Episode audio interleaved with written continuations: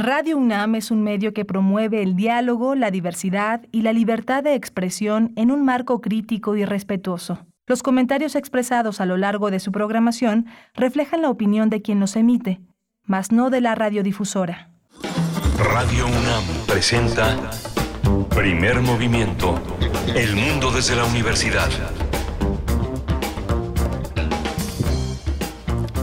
Hola, buenos días. Ya son las 7 de la mañana con 4 minutos en este, en este martes, eh, martes 8 de noviembre. Ya estamos todo un equipo listo. Está Arturo González en los controles técnicos, está Rodrigo Aguilar en la producción ejecutiva.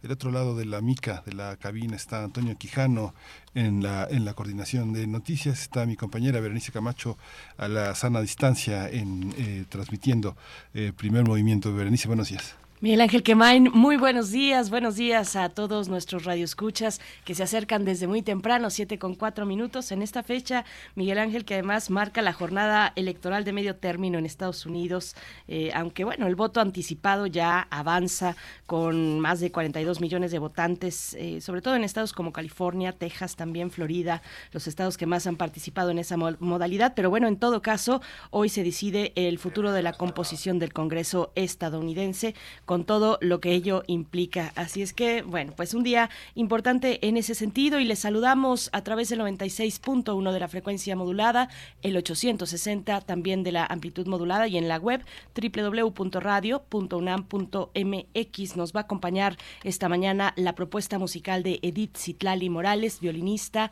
comunicóloga, gestora cultural e investigadora musical. Su Majestad, el piano es la propuesta musical, eh, pues ya, ya nos dará cuenta ella misma en unos momentos que se acerque a estos micrófonos para comentarnos de qué va su propuesta musical de esta mañana. Vamos a tener también la campaña de donación de sangre del Hospital Infantil Federico Gómez.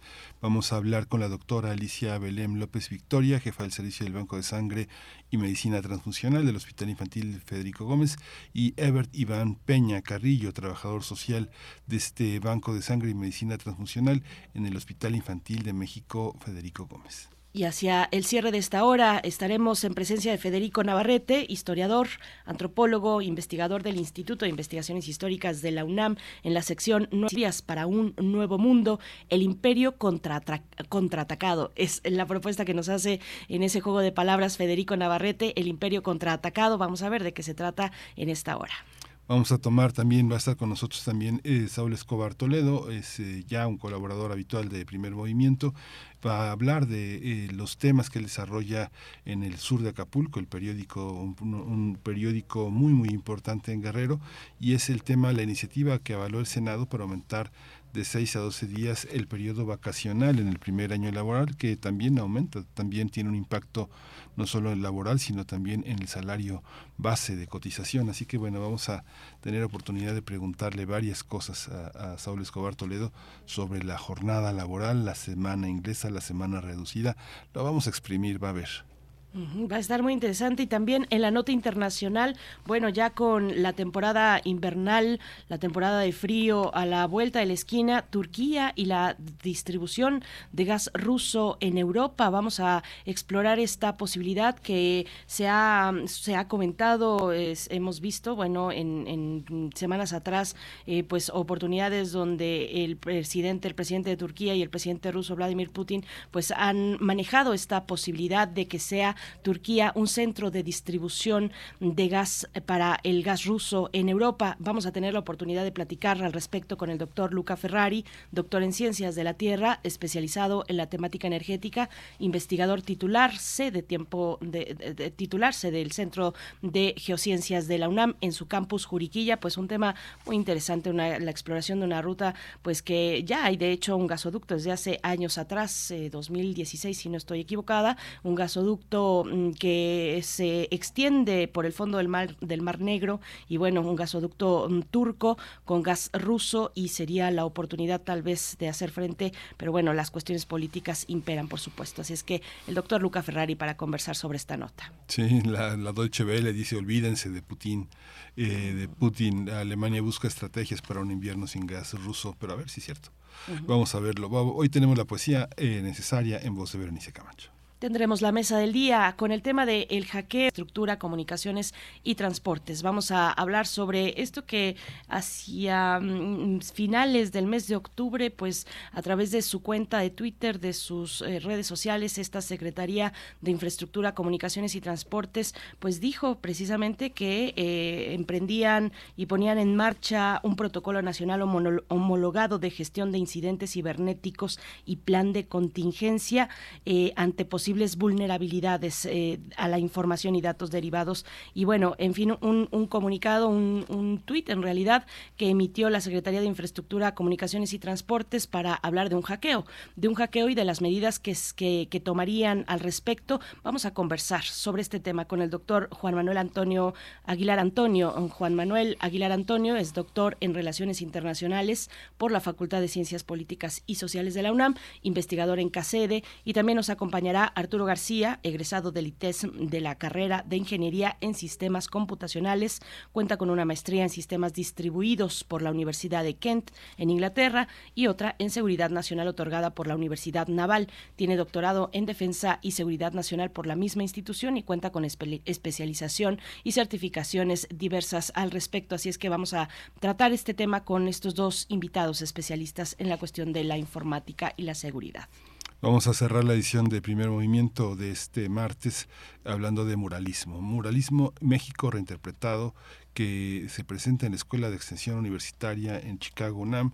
Eh, vamos a hablar con la maestra Cecilia Gutiérrez, que eh, la curadora, es una de las curadoras de esta exposición, México reinterpretado, que está en la Escuela de Extensión Universitaria de la UNAM en Chicago durante tres meses. Y estamos también atentos durante toda esta jornada radiofónica a sus comentarios en redes sociales. Por acá ya se asoma Miguel Ángel G. Mirán. Y bueno, los que quieran participar, las coordenadas, arroba Movimiento en Twitter y en Facebook, primer Movimiento UNAM, la música. La música a continuación con Edith Zitlali Morales.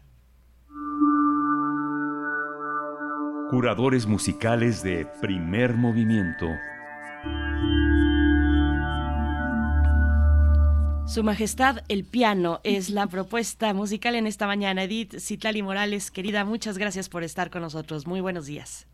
¿Qué tal? Precioso ver, querido Miguel Ángel. Muy buenos días. Como siempre, es un placer estar aquí con ustedes y, por supuesto, con todo nuestro amable auditorio que sintoniza Primer Movimiento. Muy buenos días. Eh, pues estoy ya para contarles un poquito de qué trata y sobre qué se estará moviendo la selección que tendremos el día de hoy en nuestro programa. Efectivamente, Bere, la curaduría de hoy la he llamado Su Majestad, el piano. Así que hoy vamos a revisitar cinco obras escritas para piano y orquesta. Hablar de un instrumento como el piano y sobre todo hablar del repertorio que gira alrededor de él es hablar de todo un universo sonoro. Nos daría tema para curadurías de todo un año de programa y no acabaríamos es uno de los instrumentos que tiene, eh, pues sí, eh, una sección, una parte de, las partituras. Si, si, tuviéramos una biblioteca así enorme de todas las partituras, el repertorio pianístico ocuparía grandes y grandes y grandes innumerables estantes en esta biblioteca. Tiene uno de los repertorios más amplios. Eh, escogí cinco obras que son muy significativas en el programa artístico y a nivel de repertorio, tanto de los pianistas como de las orquestas. Les cuento que cuatro de estos conciertos pertenecen al esplendor del romanticismo y precisamente la obra con la que vamos a empezar, por un lado pues es la que da el nombre a la curaduría y por otro pues es de este compositor que consideramos que es precisamente el parteaguas entre el clasicismo y el romanticismo. Seguramente algunos por allá en casa ya adivinaron que iniciaremos con el quinto concierto para piano de Ludwig van Beethoven, conocido como El Emperador. Es el último concierto para piano que escribió Beethoven y existe una historia que a mí me gusta pensar que así sucedió, que relata que un conocedor que era oficial del ejército francés el día del estreno, en 1812, llamó a esta obra Un emperador entre conciertos. Yo coincido al 100%, es un concierto grandioso, poderoso, que permite el lucimiento tanto del solista como de la orquesta. Los tukis orquestales son muy, muy bellos, muy fáciles de escuchar y con un equilibrio perfecto entre la voz del solista, del piano solista, y la grandiosidad de la orquesta. Después, un poquito más tarde, nos vamos ay, con Tchaikovsky, su concierto para piano número uno, una obra también hermosísima. El dato curioso que, que quiero contarles de este concierto es que Tchaikovsky quería dedicar esta obra a Nikolai Rubinstein, quien dijo, quizás no con estas palabras, pero básicamente que el concierto estaba muy feo, estaba mal escrito y que era trivial. Tchaikovsky estaba muy desconcertado, pero afortunadamente no cambió ni una sola nota de su concierto y se lo llevó a otro pianista, a un alemán, Hans von Bülow. Y fue él quien llevó a cabo el estreno mundial de la obra en Boston, Estados Unidos. Y desde, desde la primera interpretación de la obra fue un éxito. Estoy segura que van a ubicar y a reconocer la introducción del primer movimiento, que es lo que vamos a escuchar. Es un tema majestuoso, de verdad. Poco más tarde nos vamos con un compositor noruego, eh, Edward Grieg, y su concierto para piano en la menor. Es una obra que tiene una influencia muy marcada de la música folclórica noruega. Hay diálogos muy bellos con la flauta y con los cornos, y algo que me parece súper interesante para compartirles es que Grieg tenía tan solo 25 años cuando escribió este concierto. Luego viene una de mis partituras más favoritas del repertorio pianístico, el segundo concierto para piano de Sergei Rachmaninoff. Es una de las obras más conocidas de este compositor. A mí me parece que es de una belleza exquisita. El concierto como tal, ya completo con sus tres movimientos, es interpretado por primera vez ya en el siglo XX, en 1901, si mi memoria no me engaña. Entonces, la orquestación ya es enorme en la orquesta, ¿no? Eh, valga la redundancia, ya es, ya es muy grande. Eh, tenemos todas las maderas a dos, los, los metales ya completos, como, como conocemos ahora las orquestas sinfónicas, es decir, cuatro cornos, dos trompetas, tres trombones, ya tenemos tuba. En la sección de percusión, además de los timbales, bombo y platillo, literal, y la cuerda con mucho de todo, ¿no? Secciones muy grandes y robustas en los violines, las violas, los chelos y los bajos. Esto permite que el juego de texturas y colores entre el piano y la orquesta sea muchísimo más rico, hablando en términos de sonidos y armonía. De este concierto vamos a escuchar un fragmento del tercer movimiento.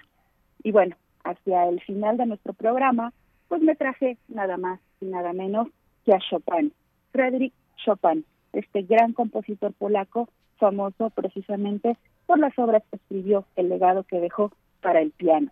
Vamos a escuchar el tercer movimiento de su primer concierto, el cual, dicho sea de paso, fue el segundo que escribió, pero fue el primero en editarse, por eso se considera el número uno.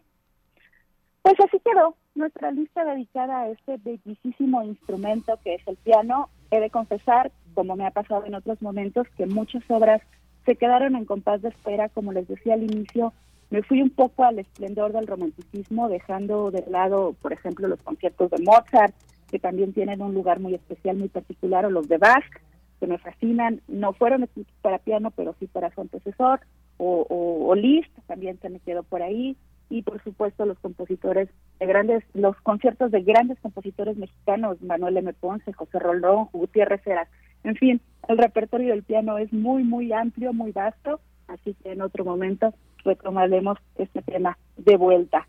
¿Qué tal, Bere, Miguel Ángel? ¿Alguno de estos conciertos es su favorito o les quedé a deber? es muy interesante, es muy, es muy interesante la, la, perspectiva del piano, porque ahora que lo colocas como su majestad, digamos que si uno piensa el desarrollo de las orquestas infantiles y juveniles indígenas, la música indígena, que es de percusión, que es de aliento, el piano no es su majestad, es, es, el, es, es, el espíritu, es el espíritu colonial de alguna manera, ¿no? O sea, digamos que está en las antípodas, digamos, el relativizar al piano también es toda una tarea para la música indígena, ¿no? Entre nosotros que estamos tan occidentalizados, pues sí es su majestad el piano. Y es maravilloso. Pero este, hay una, hay un aprendizaje de la música sin el piano. Eh, yo creo que no, Miguel Ángel, yo creo que no, es un instrumento, al menos, pues, pues, como bien comentas, ¿no? Este, en la parte indígena, en la parte nuestra, en la parte de nuestras raíces, pues sí, por supuesto que el piano es, es completamente ajeno a, lo que nosotros hacemos.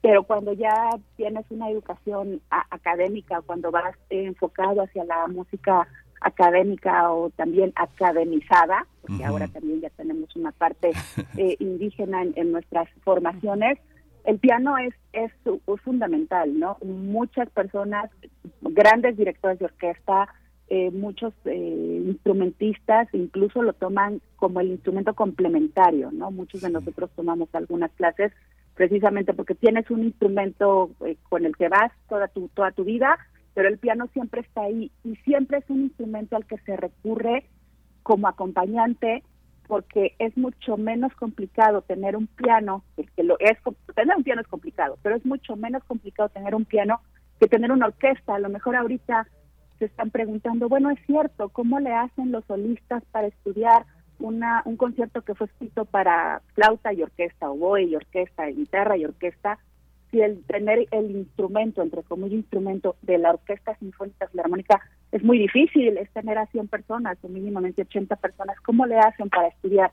Pues precisamente con otro pianista, ¿no? Existen versiones reducidas de todo lo que te puedas imaginar, de sinfonías, de óperas, de conciertos. Entonces el piano, sí, pensar la formación académica de un músico sin el piano es prácticamente imposible.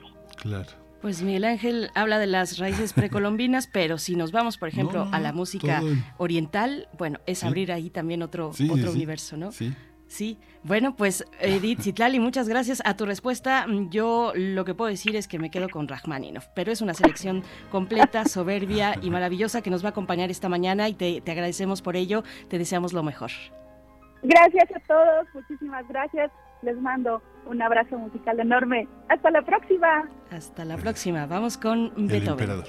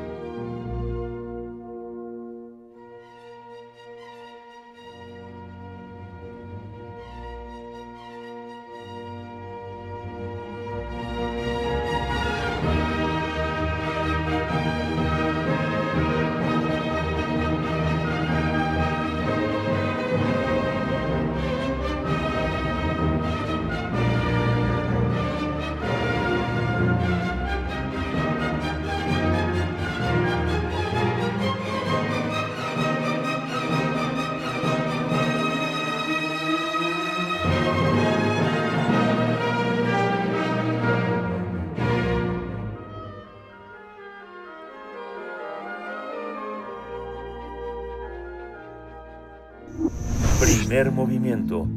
Hacemos comunidad con tus postales sonoras. Envíalas a primermovimientounam.gmail.com La donación de sangre se define como un acto voluntario, altruista, anónimo, universal y gratuito. La sangre no se puede fabricar.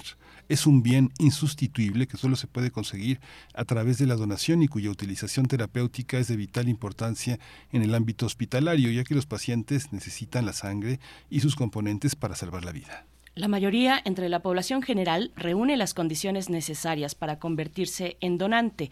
Los requisitos de la donación de sangre son tener entre 18 y 65 años, pesar más de 50 kilos, gozar de buena salud, no acudir a donar en ayunas y presentar su INE.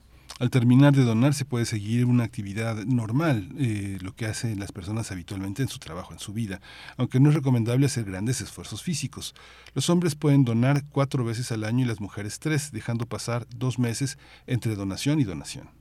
Así es, bueno, una de las instituciones médicas que se encuentra impulsando una campaña de donación de sangre es el Hospital Infantil Federico Gómez, donde a través del Servicio de Banco de Sangre y Medicina Transfusional ofrece servicios como el abastecimiento de sangre y sus componentes sanguíneos de acuerdo con los requerimientos y necesidades de los diferentes pacientes que son atendidos. Brinda atención a los donadores para la recolección de sangre fresca o plaquetaféresis con el fraccionamiento y análisis de sangre pertinente.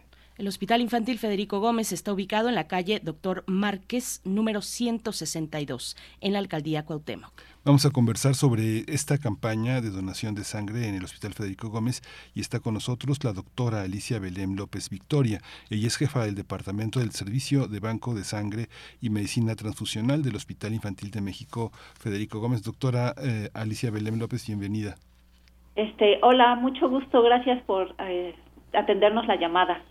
Al contrario, doctora, bienvenida. También presentamos a Ebert Iván Peña Carrillo, trabajador social de Banco de Sangre y Medicina, Medicina Transfusional del Hospital Infantil de México, Federico Gómez. Eh, eh, Iván Peña Carrillo, gracias, gracias igualmente por estar esta mañana y bienvenido. No, gracias a ustedes y, muy buenos días a todos, a todos ustedes y a todo tu auditorio. Muchas gracias a los dos. Eh, por lo general, eh, los amigos de los pacientes que necesitan donación, porque es una petición del hospital, nos movilizamos, creamos círculos de amigos, círculos de apoyo, pero es ese muy interesante, es importante ver cómo de parte del Hospital Infantil Federico Gómez se hace una campaña para, para que se done sangre. ¿Cómo hemos llegado a la necesidad de hacer una campaña, doctora? Eh, sí, como sabemos, en la mayoría de nuestras donaciones que realizamos a nivel nacional es de reposición, es decir, que necesitamos que un familiar desafortunadamente se encuentre eh, hospitalizado y requiera sangre para poder cumplir con el requisito y abastecernos los bancos de sangre.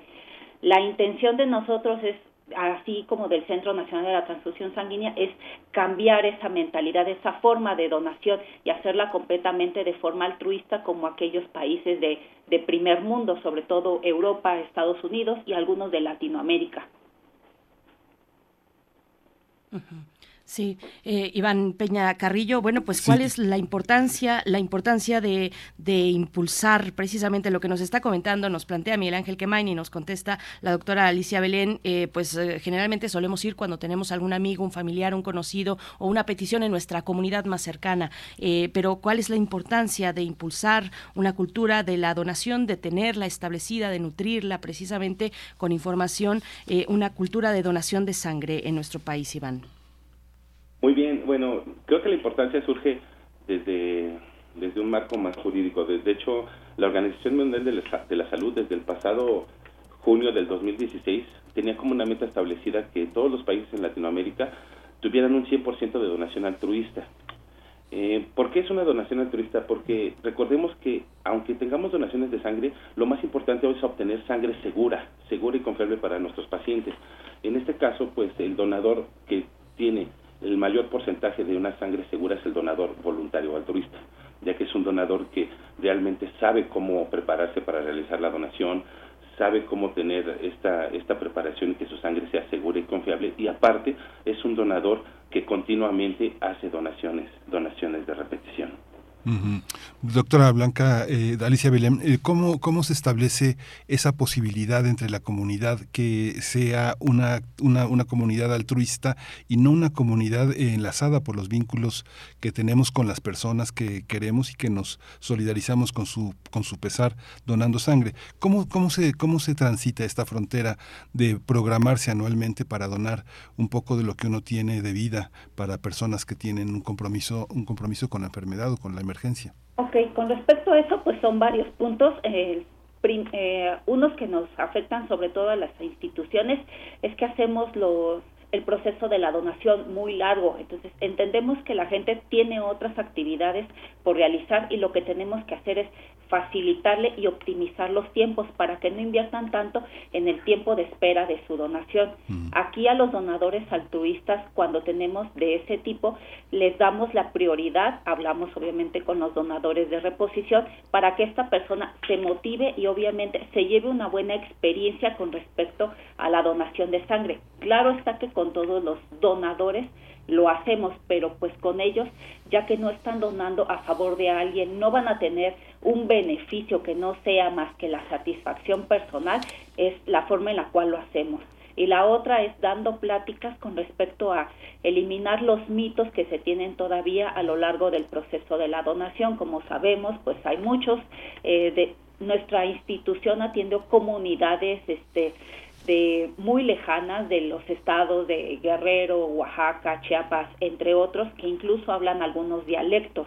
Entonces, también tenemos que facilitarles la forma de tener un intérprete, hacerle las preguntas más fáciles y, sobre todo, pues quitarles ese miedo a los donadores. Claro está que a muchos no les gusta que les piquen ni una ni mucho muchísimo menos en dos ocasiones para obtener algo pero la satisfacción que se lleva la, la, gente, la experiencia que tienen con nosotros es muy grata. Tenemos donadores que vienen exactamente como tú lo mencionaste al inicio, este, ya sea las mujeres tres veces al año o los hombres cuatro veces a donar sangre y de plaquetas tenemos también donadores muy recurrentes que vienen a, hacernos el favor de este tipo de donaciones. La cuestión de los mitos, doctora, por supuesto, clave en esta conversación. Eh, pues les pregunto, ¿cuáles son los mitos más comunes, los que hay que despejar, por dónde empezar? Eh, Iván Peña, eh, pues la cuestión de, cómo llegar, por supuesto, cómo presentarse en, cuestión de, en temas de, alimentación, de los alimentos ingeridos cierto tiempo antes, qué, qué alimentos sí, qué alimentos no, ya lo decíamos en la introducción, pero, pero bueno, hay, hay también sus, sus distinciones? ¿Se puede tomar algún tipo de alimento previo o cuál es la cuestión, Iván? Ah, ok, eso es muy importante que lo menciones. Este, de hecho, lo más importante que, tenemos que revisar en la donación de sangre es una dieta, dieta libre de grasa un día antes de donar. Eso significa que el donador no coma cosas como lácteos, huevo, chocolate, caldos. Estos, estos alimentos tienen demasiada grasa esa grasa no permite que nosotros podamos obtener esa sangre porque obviamente la sangre no se moliza, no se puede transfundir, pero sin embargo, en cuestiones del ayuno, ahí sí el ayuno no es tan prolongado. Si un donador tiene un ayuno prolongado, tampoco lo dejamos donar porque una de las de los objetivos importantes en la donación de sangre es que también tenemos que cuidar y darle una buena experiencia a cada uno de los donadores, como lo dijo la doctora.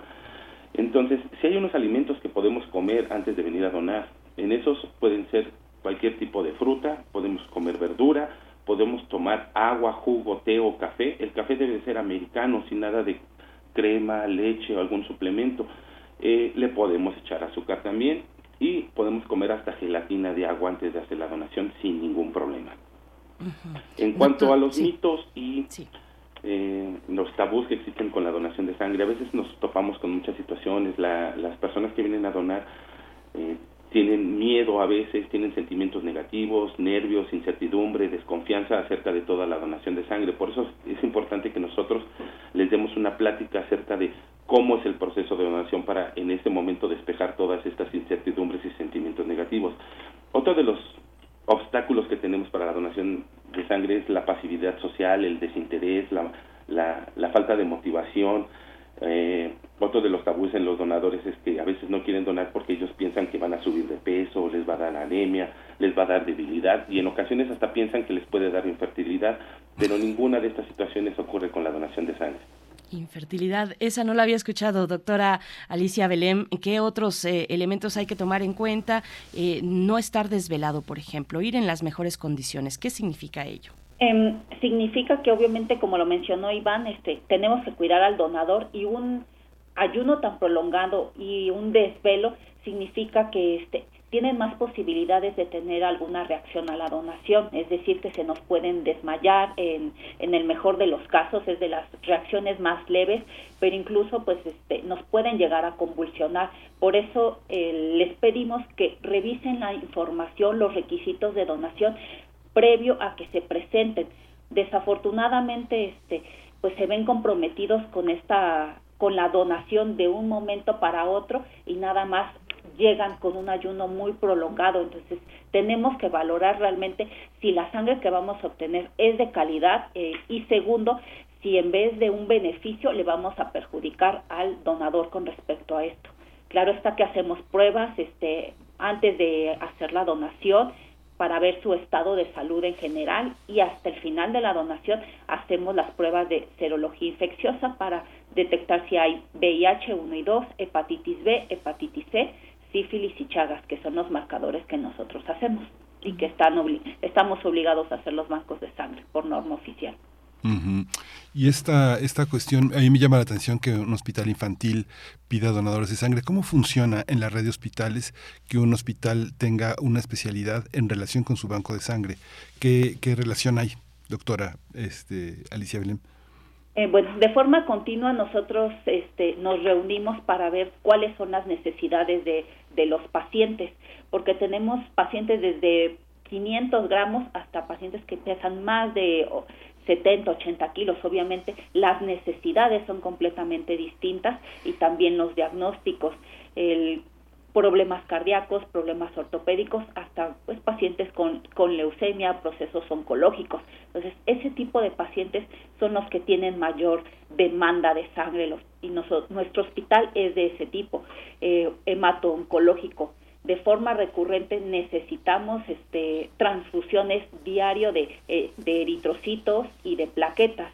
Afortunadamente somos un hospital este, autosustentable, pero queremos hacer la migración y aumentar nuestra población de tipo altruista. Pero tenemos mucho apoyo de, de los directivos, de nuestro director general, de la directora médica, eh, subdirectores de servicios auxiliares, eh, por parte de trabajo social, la, maestra Virginia. Entonces, somos un grupo de trabajo bastante competente, empático y pues que nos agrada este la acción que nosotros realizamos.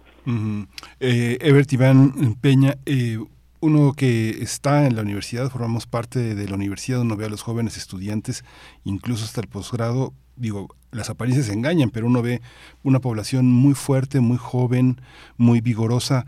Eh, eh, entre los estudiantes, el trabajo social, el trabajo del trabajador social, ¿cómo, ¿cómo se da? ¿Qué particularidad tiene en una comunidad estudiantil? ¿Los jóvenes estudiantes están, están en, esa, en ese radar de donar, de participar en, en, este ámbito de la donación de sangre? ¿Cómo es su experiencia en ese ámbito?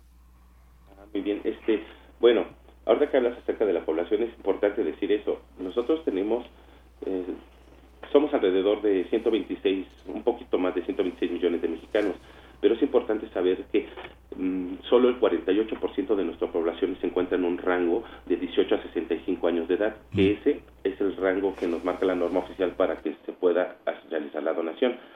Entonces, dentro de nuestra población también tenemos que ubicar que tenemos que saber cómo está nuestra salud pública en México eh, hay diagnosticadas alrededor de más de 300 mil personas con VIH y de esas 300 mil, los 300 mil están en el rango de los 18 a los 65 años. Otra cosa de las que imposibilita obtener donadores de sangre.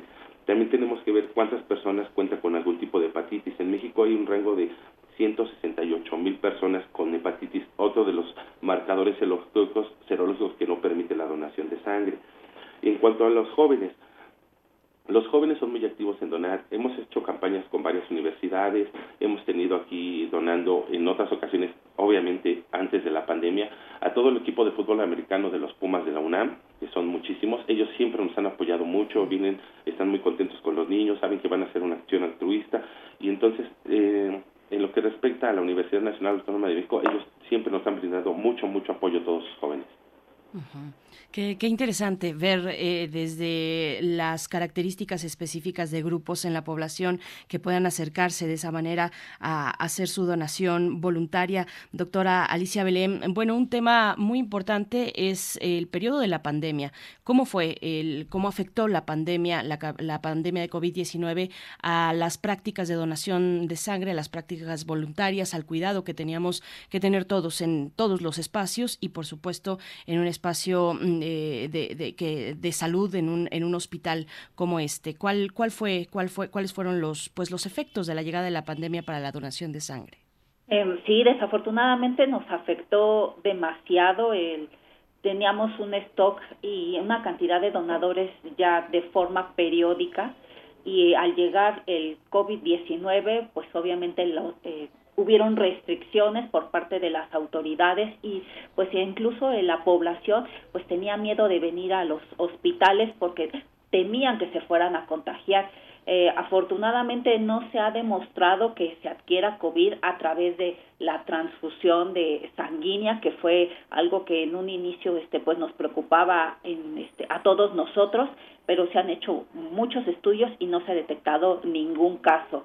El, Aquí pues nuevamente nos acercamos con nuestra, incluso nuestra población de hospitalaria, este, en la labor de que ellos vinieran a donar familiares de, de los mismos este, trabajadores y aquellos papás que ya habían hecho sus donaciones previamente para algún procedimiento quirúrgico que ya cumplían con el requisito, pues entendieron nuestra situación y acudieron nuevamente a hacer este tipo de donaciones y a través de otra plataforma que se llama Blooders, la cual este pues uno puede registrarse como donador en ciertas instituciones para facilitar el, este tipo de procesos. Facilitar el proceso y hacia ese lugar iba porque ya empezamos a llegar al fin de esta charla. Iván Peña Carrillo, preguntarte cuál es el proceso de donación de sangre. Ah, muy bien. Bueno, el proceso de donación de sangre, para que sea más fácil o algo así, tiene que ser por medio de la aplicación que dijo la, doctora o puede ser por medio de trabajo social. En este caso sería yo el encargado. De hecho, podrían, eh, cualquier persona que esté interesada en donar, le podríamos dejar nuestros números telefónicos si no hay ningún problema. Sí, por favor, si no tienen ustedes problema, adelante. Sí, sin problema sería el 55 52 28 99 17 a la extensión 2195. Cualquier persona interesada que, que, quiera realizar la donación con nosotros puede llamarme y podemos programar su donación, decirle cómo son los requisitos, qué cosas puede comer, qué cosas no puede comer, que son las unos de los temas que manejamos hace hace un poquito y también podemos darle toda la información. Recuerden que el donador altruista con nosotros tiene prioridad. Él va a poder llegar en un horario de las 7 a las 10, 10 y media de la mañana. A veces no les decimos que lleguen más tarde porque recuerden, si tienen un ayuno muy prolongado, no lo dejamos donar porque otro de nuestros objetivos es cuidar mucho al donador para que tenga una buena experiencia en la donación de sangre y pueda volver a donar en otra ocasión. Entonces, conmigo pueden hacer todo, todo, toda esta programación. Muy bien. Voy a, voy a repetir, Miguel Ángel, voy a repetir el teléfono que nos comparte Iván Peña Carrillo, 55 52 28 99 17 a la extensión 21 95. Es correcto, ¿verdad? Sí. Pues les agradecemos muchísimo que hayan estado con nosotros en esta mañana. Eh, vamos a colocar en redes sociales esta campaña. Ojalá y se sumen grupos, organizaciones que tienen en su, eh, en su haber la posibilidad de hacer comunidad, de hacer una, una, red de, donadores que apoyen el trabajo que ustedes hacen. Doctora Alicia Belém López Victoria, jefa del, del Servicio de Banco de Sangre y Medicina Transfuncional, muchas gracias por su presencia. Sí, gracias a ti, este Miguel, y a ti, este Berenice, y a todos los que escuchan su, su estación, su programa, pues les agradecemos la, la invitación y que puedan difundir esta información. Gracias, Ever Iván Peña Carrillo. Muchas gracias, trabajador social en el Banco de Sangre y Medicina Transfusional del Hospital Infantil de México, Federico Gómez. Muchas gracias. Muchas gracias y los invitamos. Tenemos abiertas una donación de, de sangre altruista. Esperemos que vengan en el mes de diciembre, que como son, digamos, las vacaciones y las fiestas de, de nuestro país, es cuando menos, menos captación de donadores tenemos. Mm. Muy bien, muchas gracias a ambos. La dirección del Hospital Infantil Federico Gómez es calle Doctor Márquez, número 162, en la alcaldía Cuauhtémoc. Muchas gracias por esta conversación. Bueno, pues nosotros vamos con música. Seguimos con la curaduría musical de Edith Zitlali Morales, Su Majestad del Piano, ahora a cargo de Tchaikovsky. El concierto para piano número uno es el primer movimiento, eh, es lo que vamos a escuchar a continuación.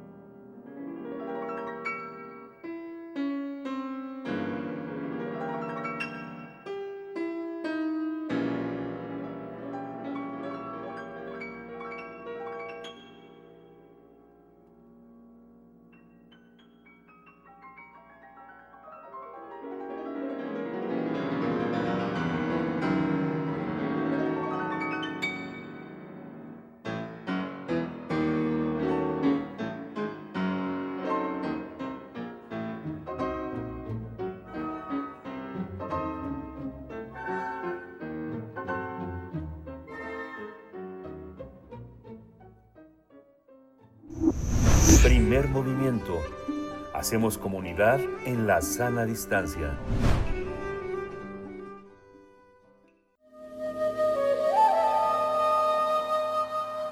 Nuevas historias para un nuevo mundo.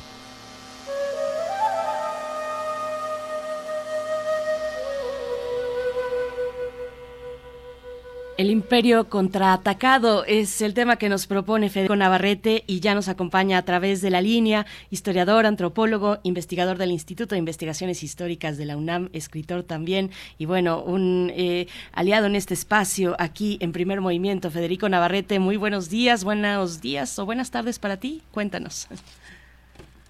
Hola, buenas tardes, este, Berenice, buenas tardes, Miguel Ángel. Hola, Federico. Un gusto saludarlos desde, desde aquí, desde, Cambridge, Inglaterra, y justamente la, reflexión que, les traigo hoy es sobre los sucesos que, están aconteciendo recientemente en el Reino Unido y, eh, una reflexión más amplia sobre eh, la, realidad de, los, de las naciones del mundo, de los estados-nación contemporáneos. ¿no? Eh, digamos que el mundo actualmente está organizado en estados-nación, los que llamamos países, como México, como Estados Unidos, como el Reino Unido, como Francia, como Zimbabue, como la India, ¿no? Y todos ellos, todos los estados-nación que existen en la actualidad, salvo algunas excepciones muy, muy, muy excepcionales, eh, todos los estados-nación son producto de la disolución de antiguos imperios. Por ejemplo, pues todos sabemos que México conquistó su independencia separándose del imperio español y nació como país justamente separándose de, ese imperio español. Eh, sabemos que la India pues fue colonia de Inglaterra y que se separó del imperio inglés y construyó un Estado-nación en 1947. Pero también a veces olvidamos que las propias naciones europeas, las que antes eran imperio, como estados-nación también son postimperiales. O sea, el Reino Unido de hoy es en realidad una, un estado-nación que surgió de la disolución del imperio inglés, lo mismo del imperio británico, lo mismo que la India. No es que, no es que desde luego el Reino Unido se haya independizado de la reina de, de la reina, que sigue siendo la reina, bueno, bueno, ahora es el rey, pero el hecho es que el Estado-nación que es ahora el Reino Unido tiene una isla, Gran Bretaña, y un pedacito de otra isla, Irlanda, y que pues tiene fronteras, es, es mucho más pequeño que lo que fue el imperio inglés y es resultado de la disolución de ese imperio. Y muchas de las situaciones que enfrenta ahora esta nación, eh, eh, el Reino Unido, tienen que ver con su pasado imperial. Y justamente en las últimas dos semanas o tres semanas se ha evidenciado este pasado imperial eh, del Reino Unido de dos maneras que son que están interconectadas, pero que son a la vez profundamente contradictorias y que nos hablan de los problemas que tienen justamente todas las naciones postcoloniales para definirse como nación. ¿no?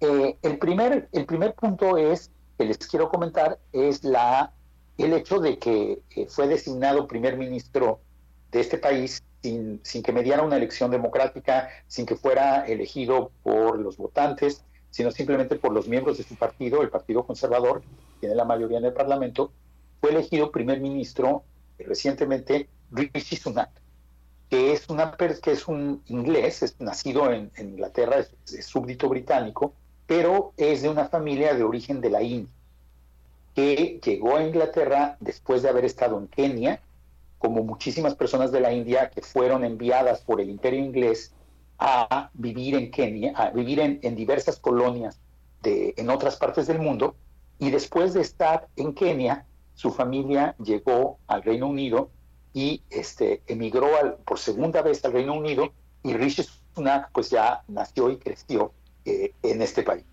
Es, la historia de, de, Sunak es imperial no solo por su origen, es decir, porque es extranjero, eh, bueno, es de origen extranjero y es miembro, es, es originario de una excolonia del Reino Unido, la India, sino también porque eh, es muy importante tomar en cuenta el papel que jugaron los indios, las personas de origen de la India, en el propio imperio inglés. El, como les decía, eh, existía la práctica de los ingleses, los, los el, gobierno imperial inglés estableció la práctica de mover a poblaciones diferentes dentro de su imperio. Y a los indios les tocó, eh, a las personas de la India les tocaron varios, varios de estos destinos lejanos a su país de origen.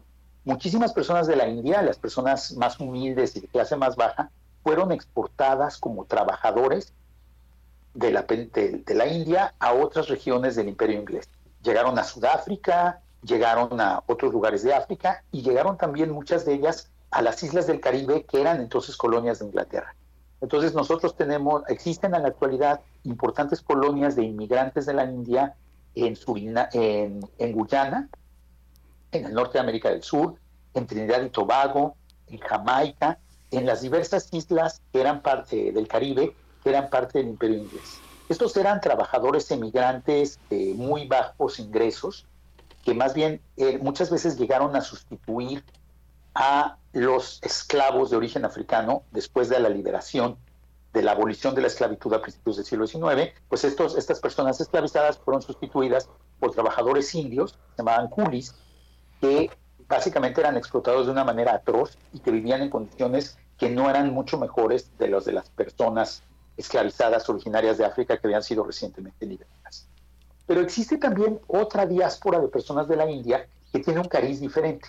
Y esta fue una diáspora de personas que eran más bien de clase media o de clase alta dentro de la India, que tenían educación. De hecho, muchas de estas personas habían sido educadas en las escuelas que pusieron los propios ingleses, hablaban inglés y habían sido eh, incorporadas al aparato imperial inglés al que se consideraban, al que le tenían lealtad.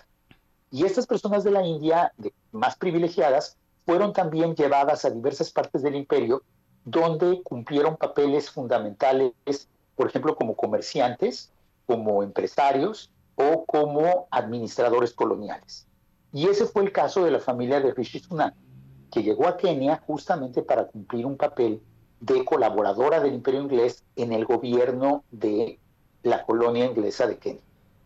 Es decir, en, la colonia inglesa de Kenia estaba en África, pero los ingleses gobernaron esta colonia africana utilizando el conocimiento y el trabajo de personas provenientes de la India a las que habían educado para. Cuando, cuando Kenia se independizó del Reino Unido, una guerra civil bastante terrible, sobre todo por la política represiva del gobierno inglés, muchas de estas personas de origen de la India eh, más bien, el gobierno inglés, para conseguir la lealtad de estas personas y que no apoyaran a los independentistas, les ofreció la nacionalidad inglesa.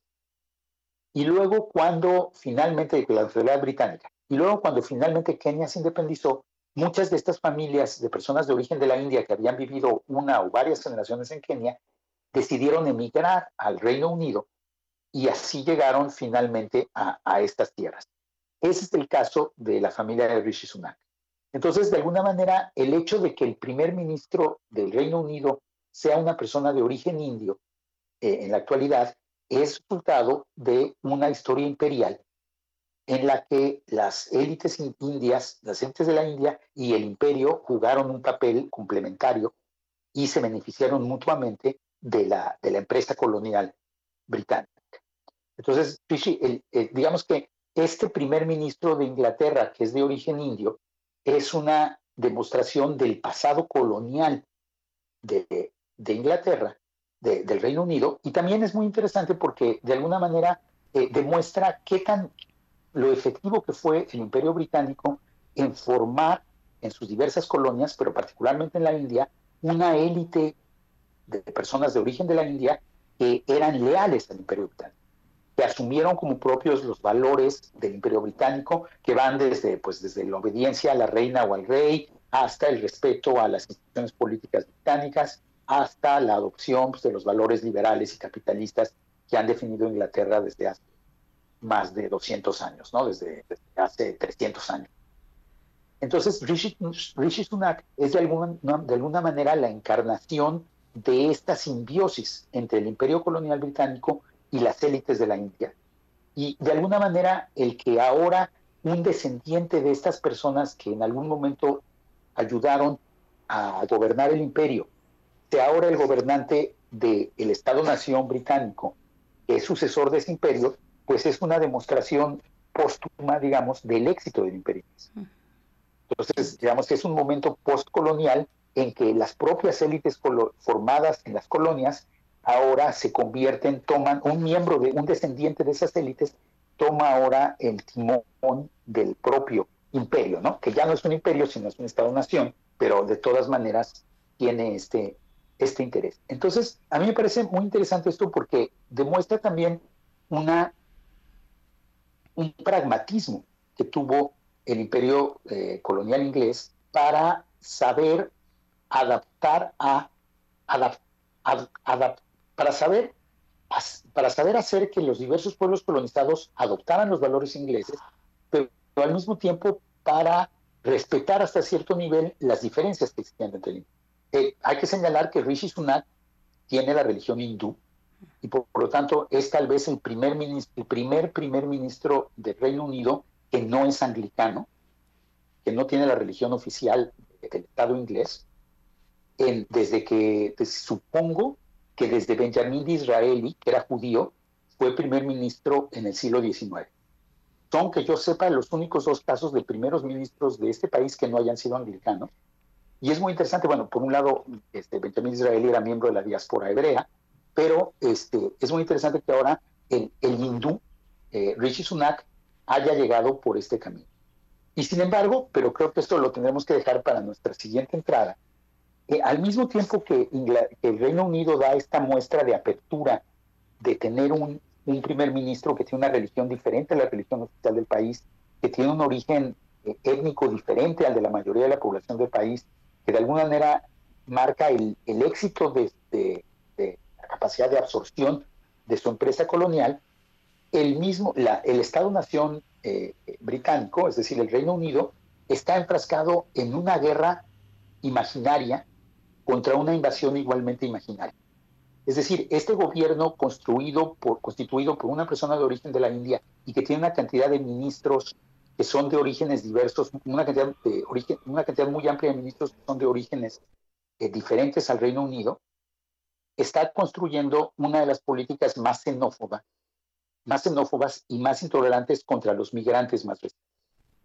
Entonces llama la atención cómo al mismo tiempo eh, el, sistema político inglés y el sistema imperial inglés muestra, esta capacidad de absorción de personas diferentes, como, en el, como lo muestra el caso de Rishi Sunak o de Suela Braverman, que es la ministra del Interior ahora, o de Kaimi Badenoch, que, es, que, que también tiene un puesto ministerial, de, Priti Patel, que fue la anterior ministra del Interior. O sea, hay muchos políticos que son descendientes de inmigrantes, pero al mismo tiempo esos políticos, una vez que llegan al poder, encabezan políticas que son absolutamente hostiles contra los inmigrantes más recientes y, em, se, y, se vuelven portadores de la bandera de la xenofobia y del rechazo a los extranjeros. Entonces tenemos ahí una de las paradojas que, produce la historia y que pues a veces resulta que, eh, para, como dicen a veces tal vez el dicho, para que la cuña apriete ha de ser del mismo palo. Qué buen dicho, Federico Navarrete. Muchísimas gracias por tu presencia. Siempre la esperamos con muchísimo gusto y qué interesante que ahora sea desde el otro lado del mar. Muchas gracias, querido Federico Navarrete. Estamos, estamos al habla. Muy bien, hasta luego. Nos vemos en dos semanas. Hablamos. Hasta pronto. Por supuesto, un abrazo, Federico Navarrete. 8 de la mañana, vamos al corte de la hora y volvemos. Síguenos en redes sociales. Encuéntranos en Facebook como Primer Movimiento y en Twitter como arroba PMovimiento. Armonidad.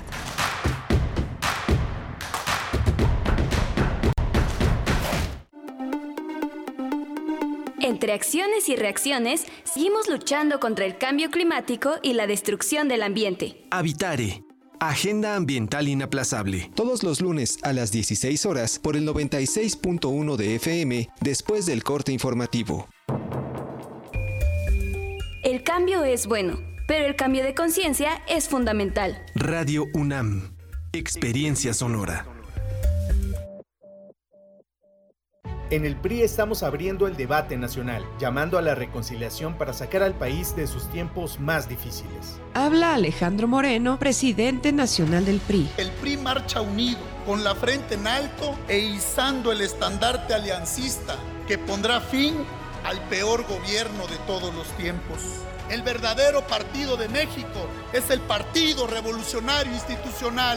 Nosotros construimos este país. PRI Raticida, gasolina, ácido sulfúrico, amoníaco, acetona. No importa qué droga química te metas, todas están hechas con veneno y de todas formas te destruyes. La sangre de las drogas nos mancha a todos. Mejor métete esto en la cabeza. Si te drogas, te dañas. Si necesitas ayuda, llama a la línea de la vida. 800-911-2000. Para vivir feliz, no necesitas meterte nada. El señor Napoleón sostiene un encuentro con diferentes representantes femeninas de la clase media de la ciudad de Zamora.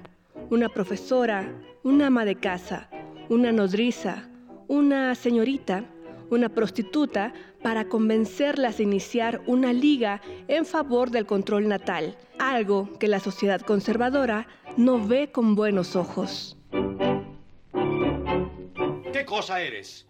¿Reniegas de tus hijos? No reniego de tus hijos presentes, pero no me obligues a renegar de los futuros. Te invité a venir, a oír y a callar. ¿Me invitaste a oír, aprender y callar?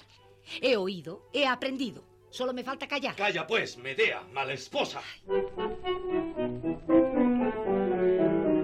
De la colección de ficción sonora de Radio UNAM, Memoria del Mundo de México de la UNESCO 2021, presentamos Sea usted breve adaptación de la farsa de Javier Villaurrutia, sábado 12 de noviembre a las 20 horas, por el 96.1 de FM y en radio.unam.mx. Radio UNAM, experiencia sonora.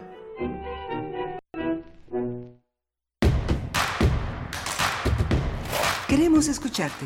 Llámanos al 55 36 43 39 y al 55 36 89 89. Primer movimiento. Hacemos comunidad. 8 de la mañana con 3 minutos. Muy buenos días. Les saludamos esta mañana de martes 8 de noviembre de 2022 desde Ciudad de México, donde nos encontramos en Adolfo Prieto 133, Colonia del Valle, en Radio UNAM. Esto es Primer Movimiento y vamos por nuestra segunda hora de transmisión en compañía de Radio Nicolaita por esta hora de 8 a 9 en el 104.3. Hacemos presencia en Morelia gracias a esta colaboración entre radios públicas y universitarias. Les saludamos por el 96.1, por supuesto, en la frecuencia modulada en Ciudad de México, el 860 de amplitud modulada con Rodrigo Aguilar en la producción ejecutiva, Arturo González hoy del otro lado del cristal en la consola, en los controles técnicos, Antonio Quijano, nuestro jefe de noticias, también presente en cabina, y Miguel Ángel Quemain en los micrófonos. Querido Miguel Ángel, qué bueno que estás de vuelta además, después de, una ausencia el día de ayer, que, ahí se sintió, pero que ya estás afortunadamente con nosotros. De sí, Rodrigo no me dejó venir porque estaba, me estaba, estaba con estornudos y me dijo, no,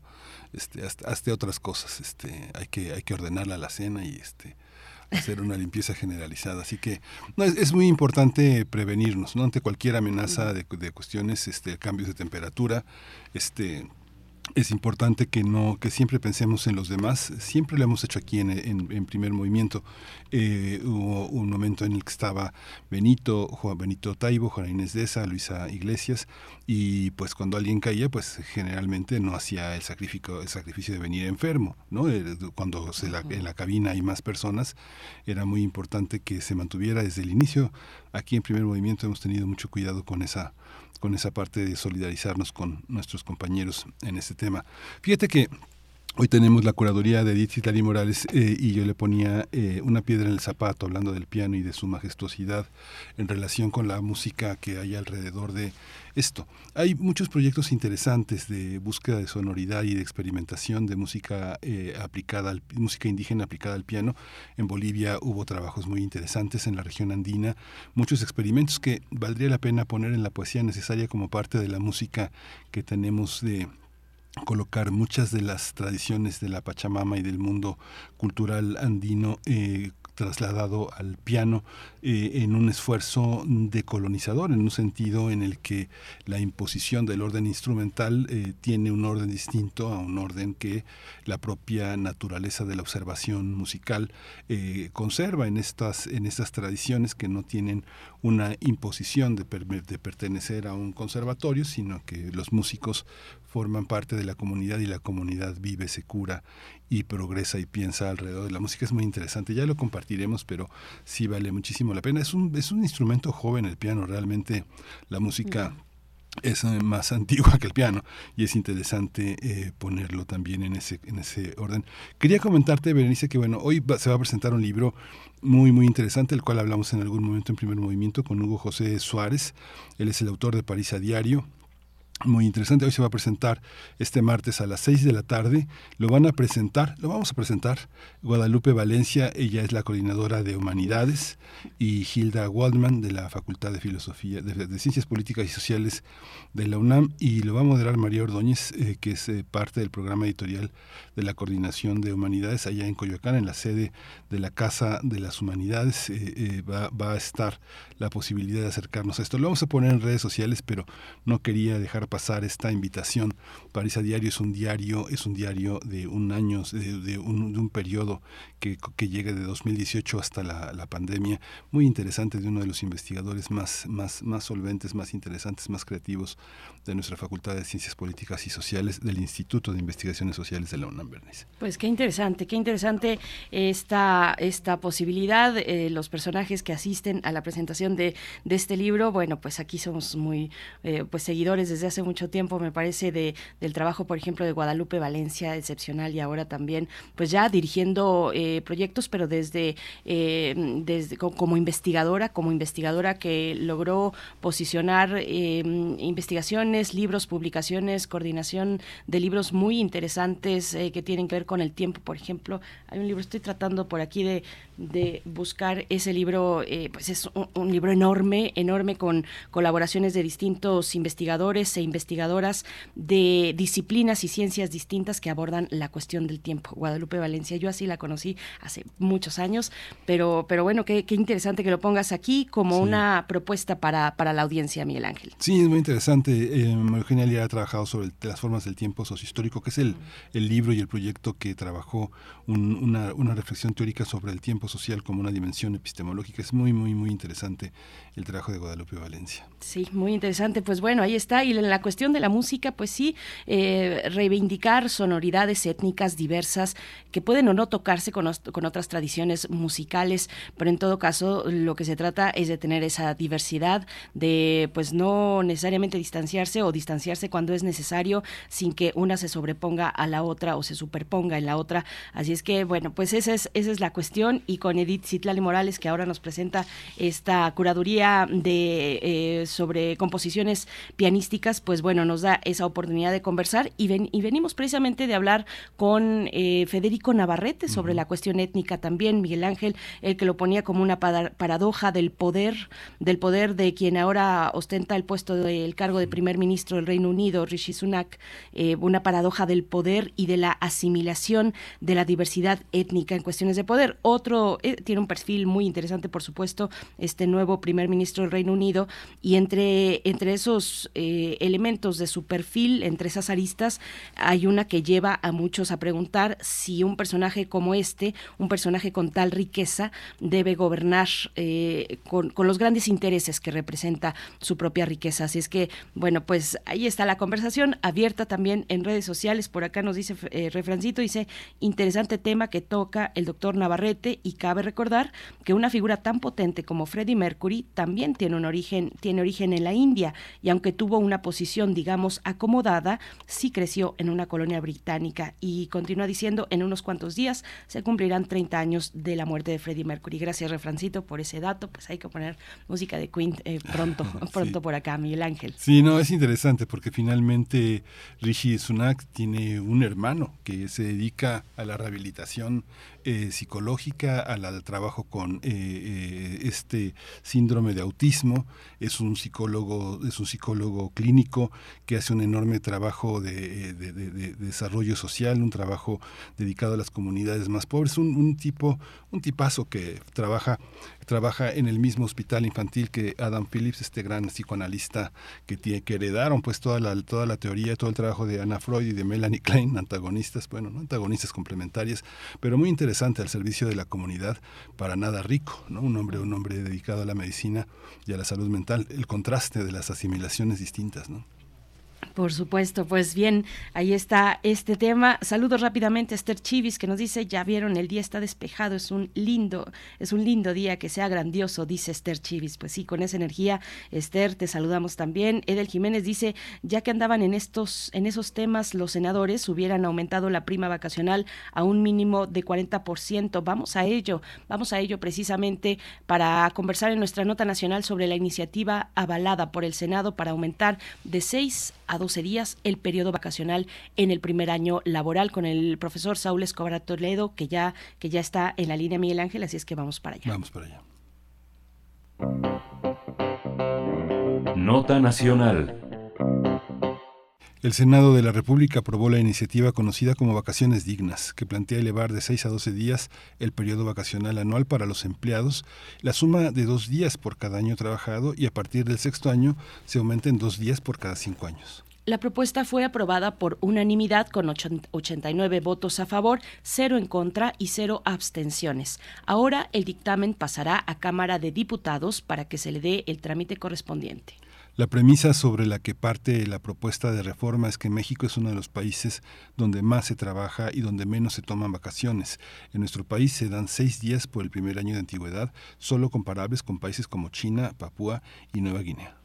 Mientras que en países como Colombia, Chile y Guatemala otorgan 15 días. En países como Uruguay y Panamá ese periodo es de 20 y 30 días, respectivamente. Cabe mencionar que la recomendación de la Organización Internacional del Trabajo es de un periodo vacacional que por lo menos alcance los 18 días. Hay que mencionar que la reforma de vacaciones dignas fue remitida a la Cámara de Diputados para su discusión y aprobación y se avaló de último momento un artículo transitorio para que la entrada en vigor de la reforma sea a partir del 1 de enero de 2023. Bien, pues vamos a conversar sobre esta iniciativa aprobada en el Senado para reformar la Ley Federal del Trabajo, dar los días de vacaciones en el primer año laboral. Y nos acompaña con este propósito Saúl Escobar Toledo, profesor de Estudios Históricos de Lina, presidente de la Junta de Gobierno del Instituto de Estudios Obreros, Rafael Galván AC. Profesor Saúl Escobar, como siempre, un gusto, un placer conversar.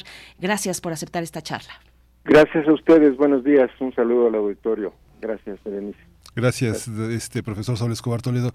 ¿Cuál es la relación entre esta reforma aprobada y el, el, papel que los sindicatos han jugado en México? Y por otra parte, los abogados laborales, los abogados que han pugnado también porque esto tenga lugar. ¿Cómo, cómo, cómo explicarnos que en otros países no sea como, no, no haya sido como México, ¿no? Como el caso que hablábamos tanto de Uruguay como de Chile? Bueno, yo creo que se debe a que tenemos un sindicalismo en su mayoría inactivo, un sindicalismo complaciente con los patrones, un sindicalismo que no ha luchado por mejorar las condiciones laborales de los trabajadores y un sindicalismo que por lo tanto pues ha dejado correr el tiempo sin que las prestaciones de los trabajadores mexicanos mejoren. Esta reforma que, eh, que ahora estamos comentando pues modifica la Ley Federal del Trabajo que ya tiene pues uh, mucho tiempo. La, la, última reforma fue en 1970 eh, en este aspecto, en otros ha cambiado, pero en este aspecto ya tienen más de 50 años que no se modificaba y eso nos habla pues del retraso en el que los sindicatos han dejado a los trabajadores con respecto no solo a otros países, sino también en función de la mejora de las condiciones de trabajo y de la salud y de la calidad de vida de los trabajadores. Por otro lado, bueno, los abogados, pues eh, supongo que hay algunos que han insistido en que eh, en los pactos contractuales pues se mejoren estas condiciones que marca la ley. Hay que recordar que la ley fija un piso, pero no un tope. Los, eh, las revisiones contractuales pueden aumentar el número de vacaciones, pero ahí también nos encontramos con que en muchos casos hay contratos de protección que simplemente eh, transcriben lo que está en la ley y no dan más prestaciones que las que ya están en la ley. Entonces tenemos pues en general una situación de mucho atraso y de mucha deficiencia de la calidad de vida y de las condiciones de trabajo de, de, quienes laboran en México. Profesor Saúl Escobar, ¿qué, ¿qué le parece el contenido de esta propuesta? Me parece bien, me parece que es un avance un avance que como ustedes mismos han señalado todavía es insuficiente porque en comparación a otros países de desarrollo similar pues hay eh, prestaciones en este caso más eh, eh más grandes más amplias más generosas. Por ejemplo ustedes mencionan algunos países.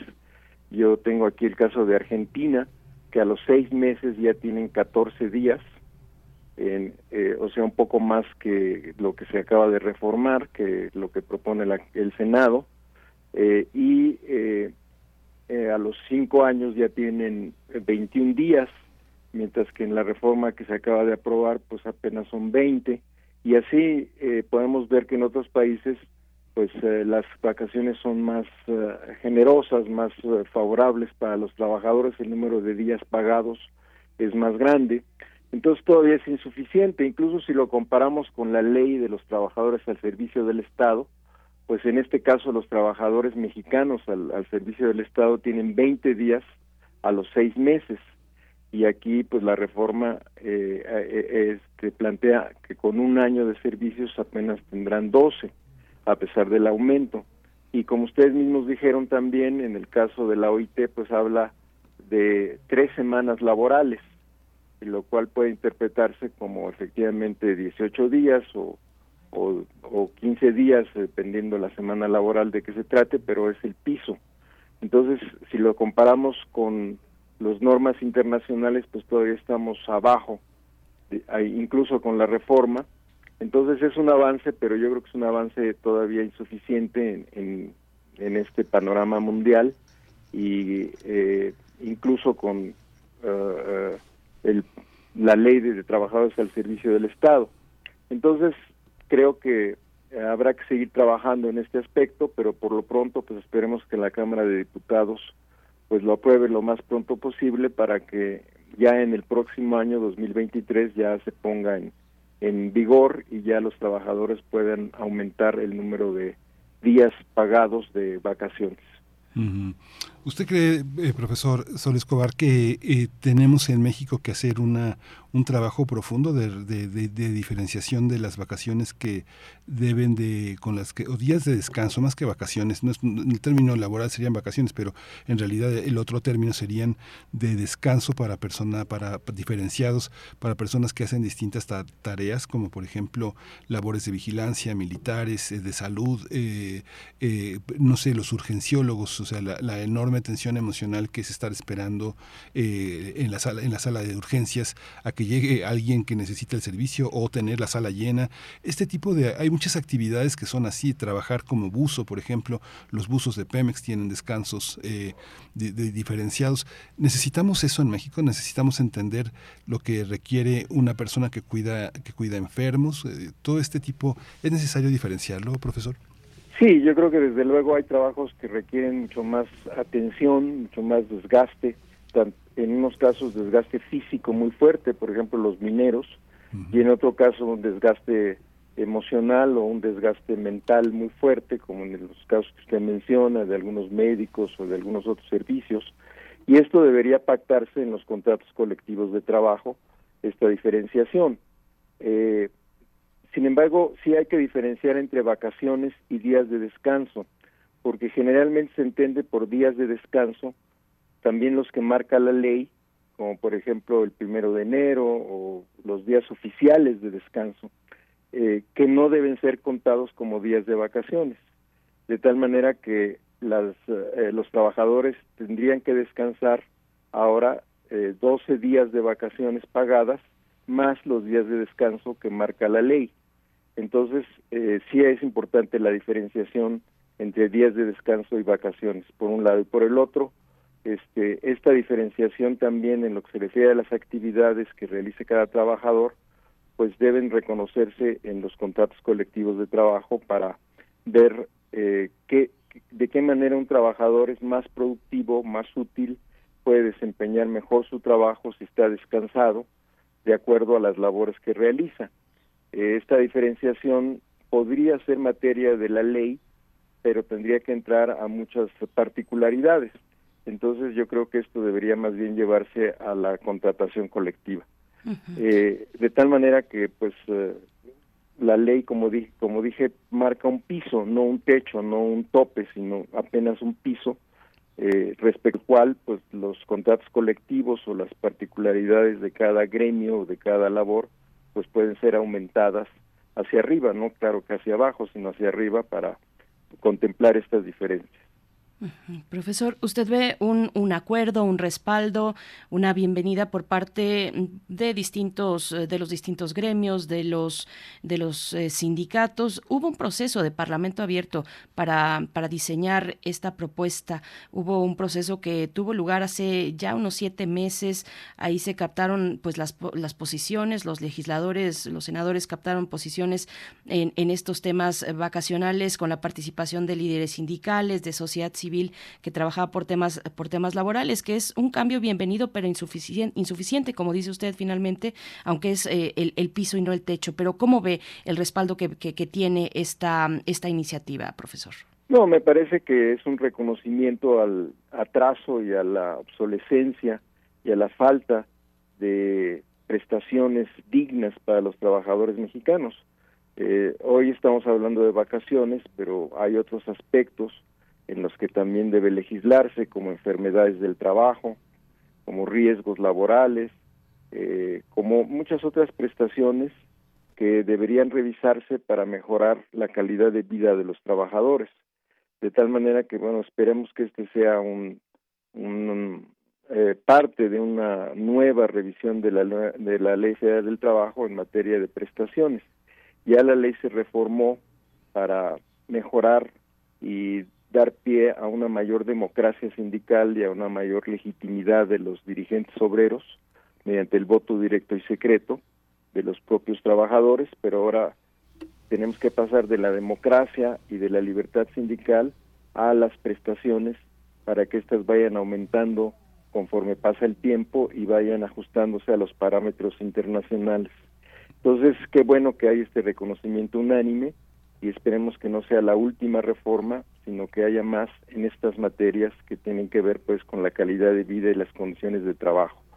Eh, otra reforma importante que ayudó o que ha ayudado o está ayudando a mejorar esta calidad es eh, eh, la reforma del, de la subcontratación, puesto que en este caso los trabajadores pues carecían de prestaciones y ahora al ser contratados formalmente pues eh, han mejorado su calidad de vida aquellos que están han sido contratados ya por directamente por su patrón. Entonces esperamos, como dije, que aún en tiempos complejos como los que estamos viviendo, pues haya más reformas en este sentido de la calidad de vida y las condiciones de trabajo. Yo de pronto le pregunto a usted cosas asociadas a los, a los temas, eh, profesor, porque usted es una persona con mucha experiencia y que ha reflexionado los temas.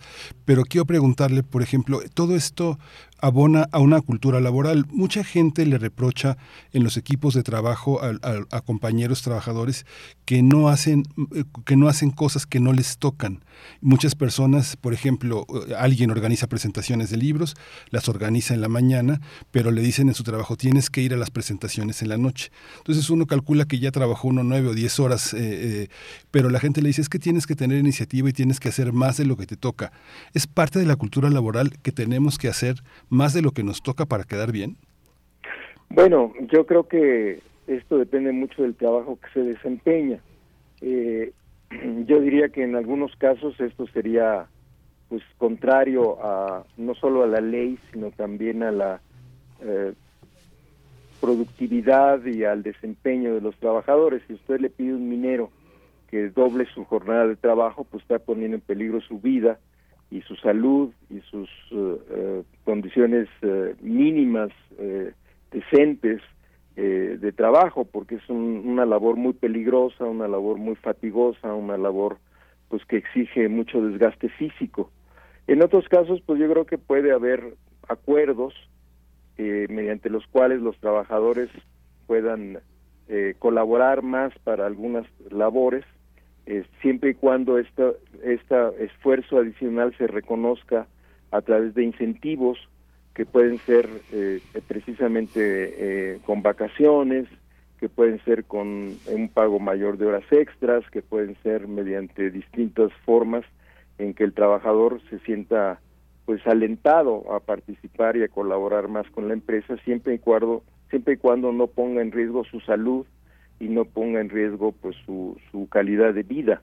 Esto es yo creo que lo que debe entenderse por cuando las empresas eh, llaman a los trabajadores a colaborar más, pues debe tomarse en cuenta de qué tipo de trabajo estamos hablando y de la salud y de los riesgos de trabajo que esto puede implicar. Por ejemplo, si usted eh, le pide a un conductor de, del metro o un conductor de algún transporte público que doble su jornada, esto puede poner en peligro a los trabajadores.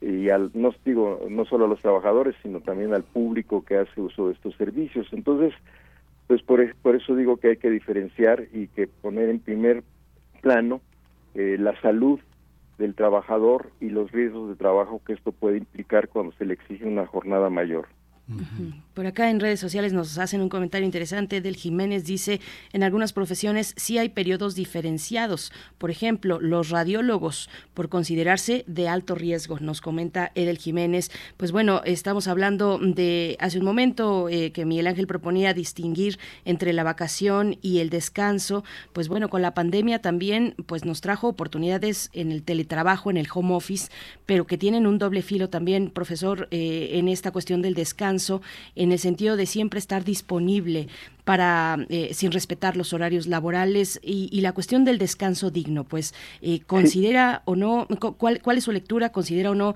esta esta reforma o hacia allá iríamos hacia esa cuestión de repensar el descanso digno y no necesariamente ponerlo en términos de una mejor productividad sino sino al contrario una una afectación importante a la productividad cuando no se tiene un descanso suficiente exactamente sí la productividad tiene que ver con la calidad de vida del trabajador.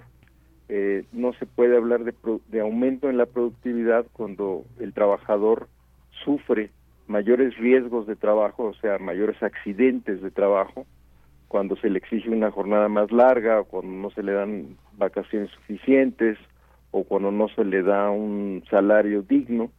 Eh, y, entonces eh, eh, al aumentar las accidentes de trabajo pues disminuye la productividad entonces sale contraproducente. La productividad se debe entender como aquella aumento o mejora en los niveles de producción siempre y cuando el trabajador no sufra mayores accidentes o un desgaste que le impida pues, desempeñar adecuadamente sus labores eh, de tal manera que esté lúcido, que esté fresco, que esté vigoroso, que esté con fuerza para trabajar y que tenga pues eh, las condiciones eh, que le permitan desempeñar mejor su labor.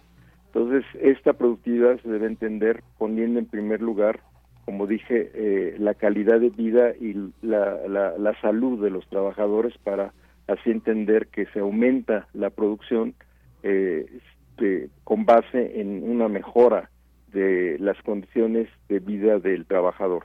Y por otro lado, bueno, yo creo que esta diferenciación de la que habla nuestro estimado eh, eh, auditorio, pues eh, es efectivamente de acuerdo a las labores profesionales y a la especialidad de los trabajadores. Yo entiendo muy bien que en algunos casos la exposición al riesgo es mayor y por lo tanto esto debe tomarse en cuenta para normar su, su jornada de trabajo y normar también los días de descanso y en general pues el ambiente en el que se desempeña. Ya por último, doctor, eh, este profesor Sol Escobar, eh, hay una, hay una, un, tema entre los derechos de, de, los niños, las niñas y los jóvenes y la relación de las vacaciones con, con sus padres. Es un, es un tema también por venir, es este alinear al mismo tiempo toda esta, toda esta dificultad que a veces lleva a alinear las vacaciones. Uno, uno lo ve como un problema cotidiano, ordinario, pero tiene toda una trascendencia social el tener un eje para las vacaciones infantiles y la posibilidad. Pienso, por ejemplo, en países como, como, como, como Francia, por ejemplo, Alemania, que si una persona pues no tiene dinero para llevar a sus hijos a, una playa, por ejemplo, a una montaña, el, el, gobierno se encarga pues de proporcionar, de, hacer cumplir esos derechos para satisfacer la necesidad de los niños. E, es, es, es, un desafío que tiene que ver con lo laboral, es alinear estos, estos temas o no, o no, profesor. Sí, claro. Eh, se supone que las vacaciones son no solo para que el trabajador, mm, digamos, recupere la fuerza, tenga mayor eh, descanso y pueda también eh, olvidarse un poco del trabajo y de las tensiones que éste puede causar, sino también para convivir más con su familia, para que los niños, sus hijos, en este caso si los tiene, pues puedan también acompañar a su papá y, tener una vida familiar más saludable. Entonces tiene que ver también con un ambiente familiar más sano y un ambiente familiar más constructivo, más eh, de mayor convivencia, de tal manera que eh, pues la, la y en su salud mental. Un niño que no ve a su papá o un niño o una niña que, que no ve a sus padres este, o los ve muy poco tiempo y está a cargo de otras personas, pues puede también sufrir eh, daños psicológicos que eh, hay que tomar en cuenta. Entonces, desde luego que la familia es muy importante y la convivencia con los hijos, en este caso de las vacaciones. Ahora, en cuanto a las prestaciones, pues eh, yo creo que es un aspecto que también hay que considerar aparte, si al trabajador mexicano se le deben dar incentivos monetarios para eh, que también mejore su calidad de vida y disminuyan sus enfermedades laborales. Eh, esto sería una cosa aparte que habría que discutir.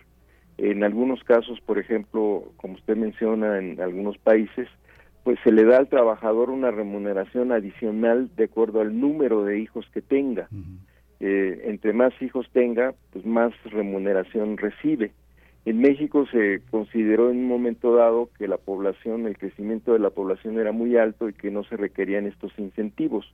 Pero desde hace ya varias décadas eh, la tasa de natalidad ha disminuido mucho, de tal manera que habría que considerar la posibilidad de que sí se dieran prestaciones monetarias adicionales de acuerdo a los hijos que tenga la familia del trabajador. Esto podría ser eh, un eh, asunto que debería discutir el Congreso y que sí me parece importante tomar en cuenta.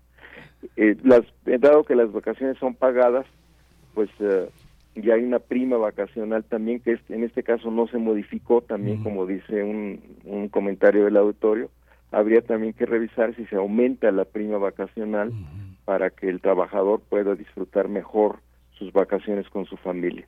Son temas efectivamente que están pendientes pues muchas gracias, profesor Saúl Escobar Toledo. Respecto al planteamiento que hace Miguel Ángel Quemain, pues algo que está en la congeladora y que tiene completa relación con los derechos laborales es el Sistema Nacional de Cuidados, ¿no?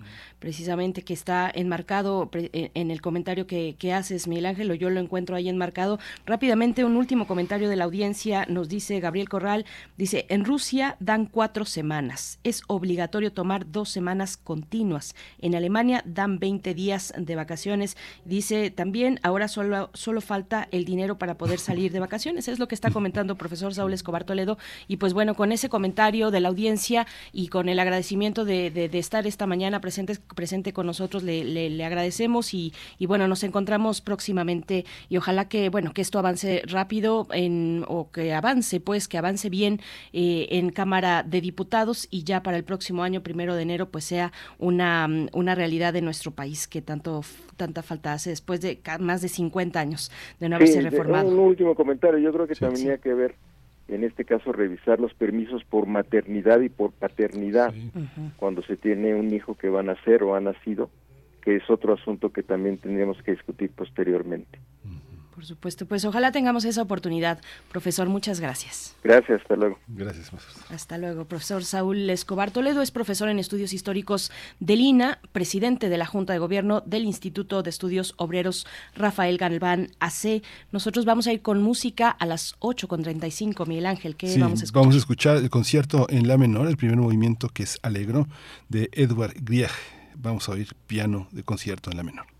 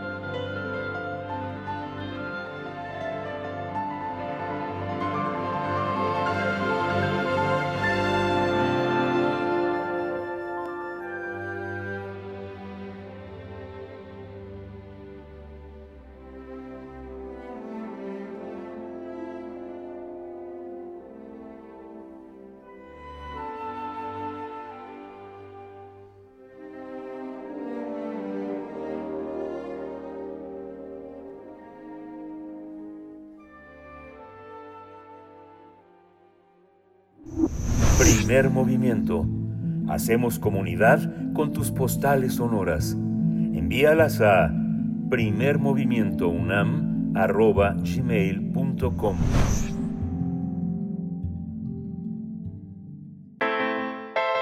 Nota Internacional. Europa podría, podrá comprar gas natural ruso a través de Turquía.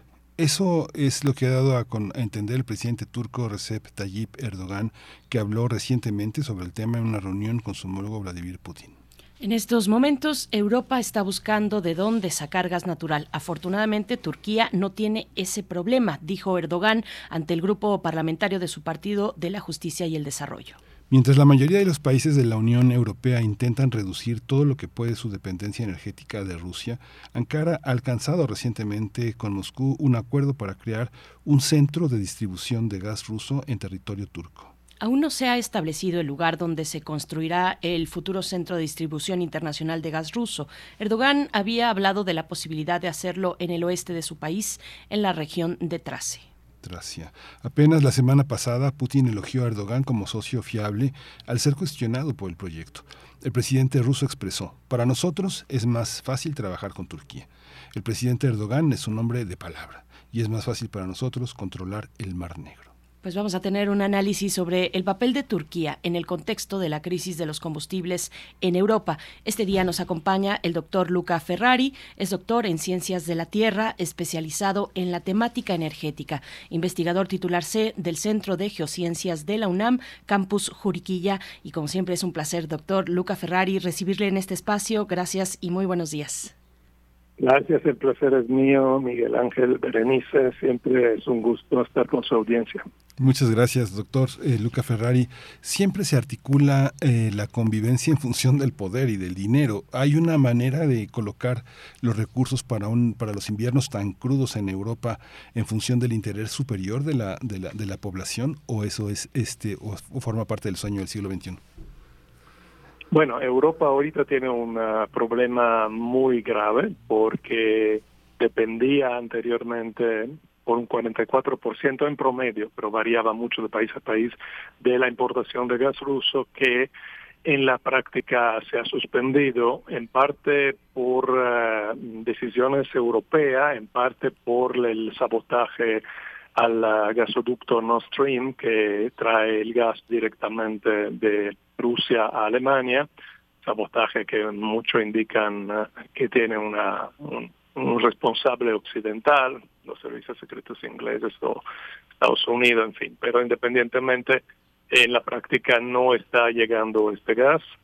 Uh, a través de Ucrania, que es eh, otro, el viejo gasoducto, evidentemente eh, ya no hay paso desde antes de la guerra incluso.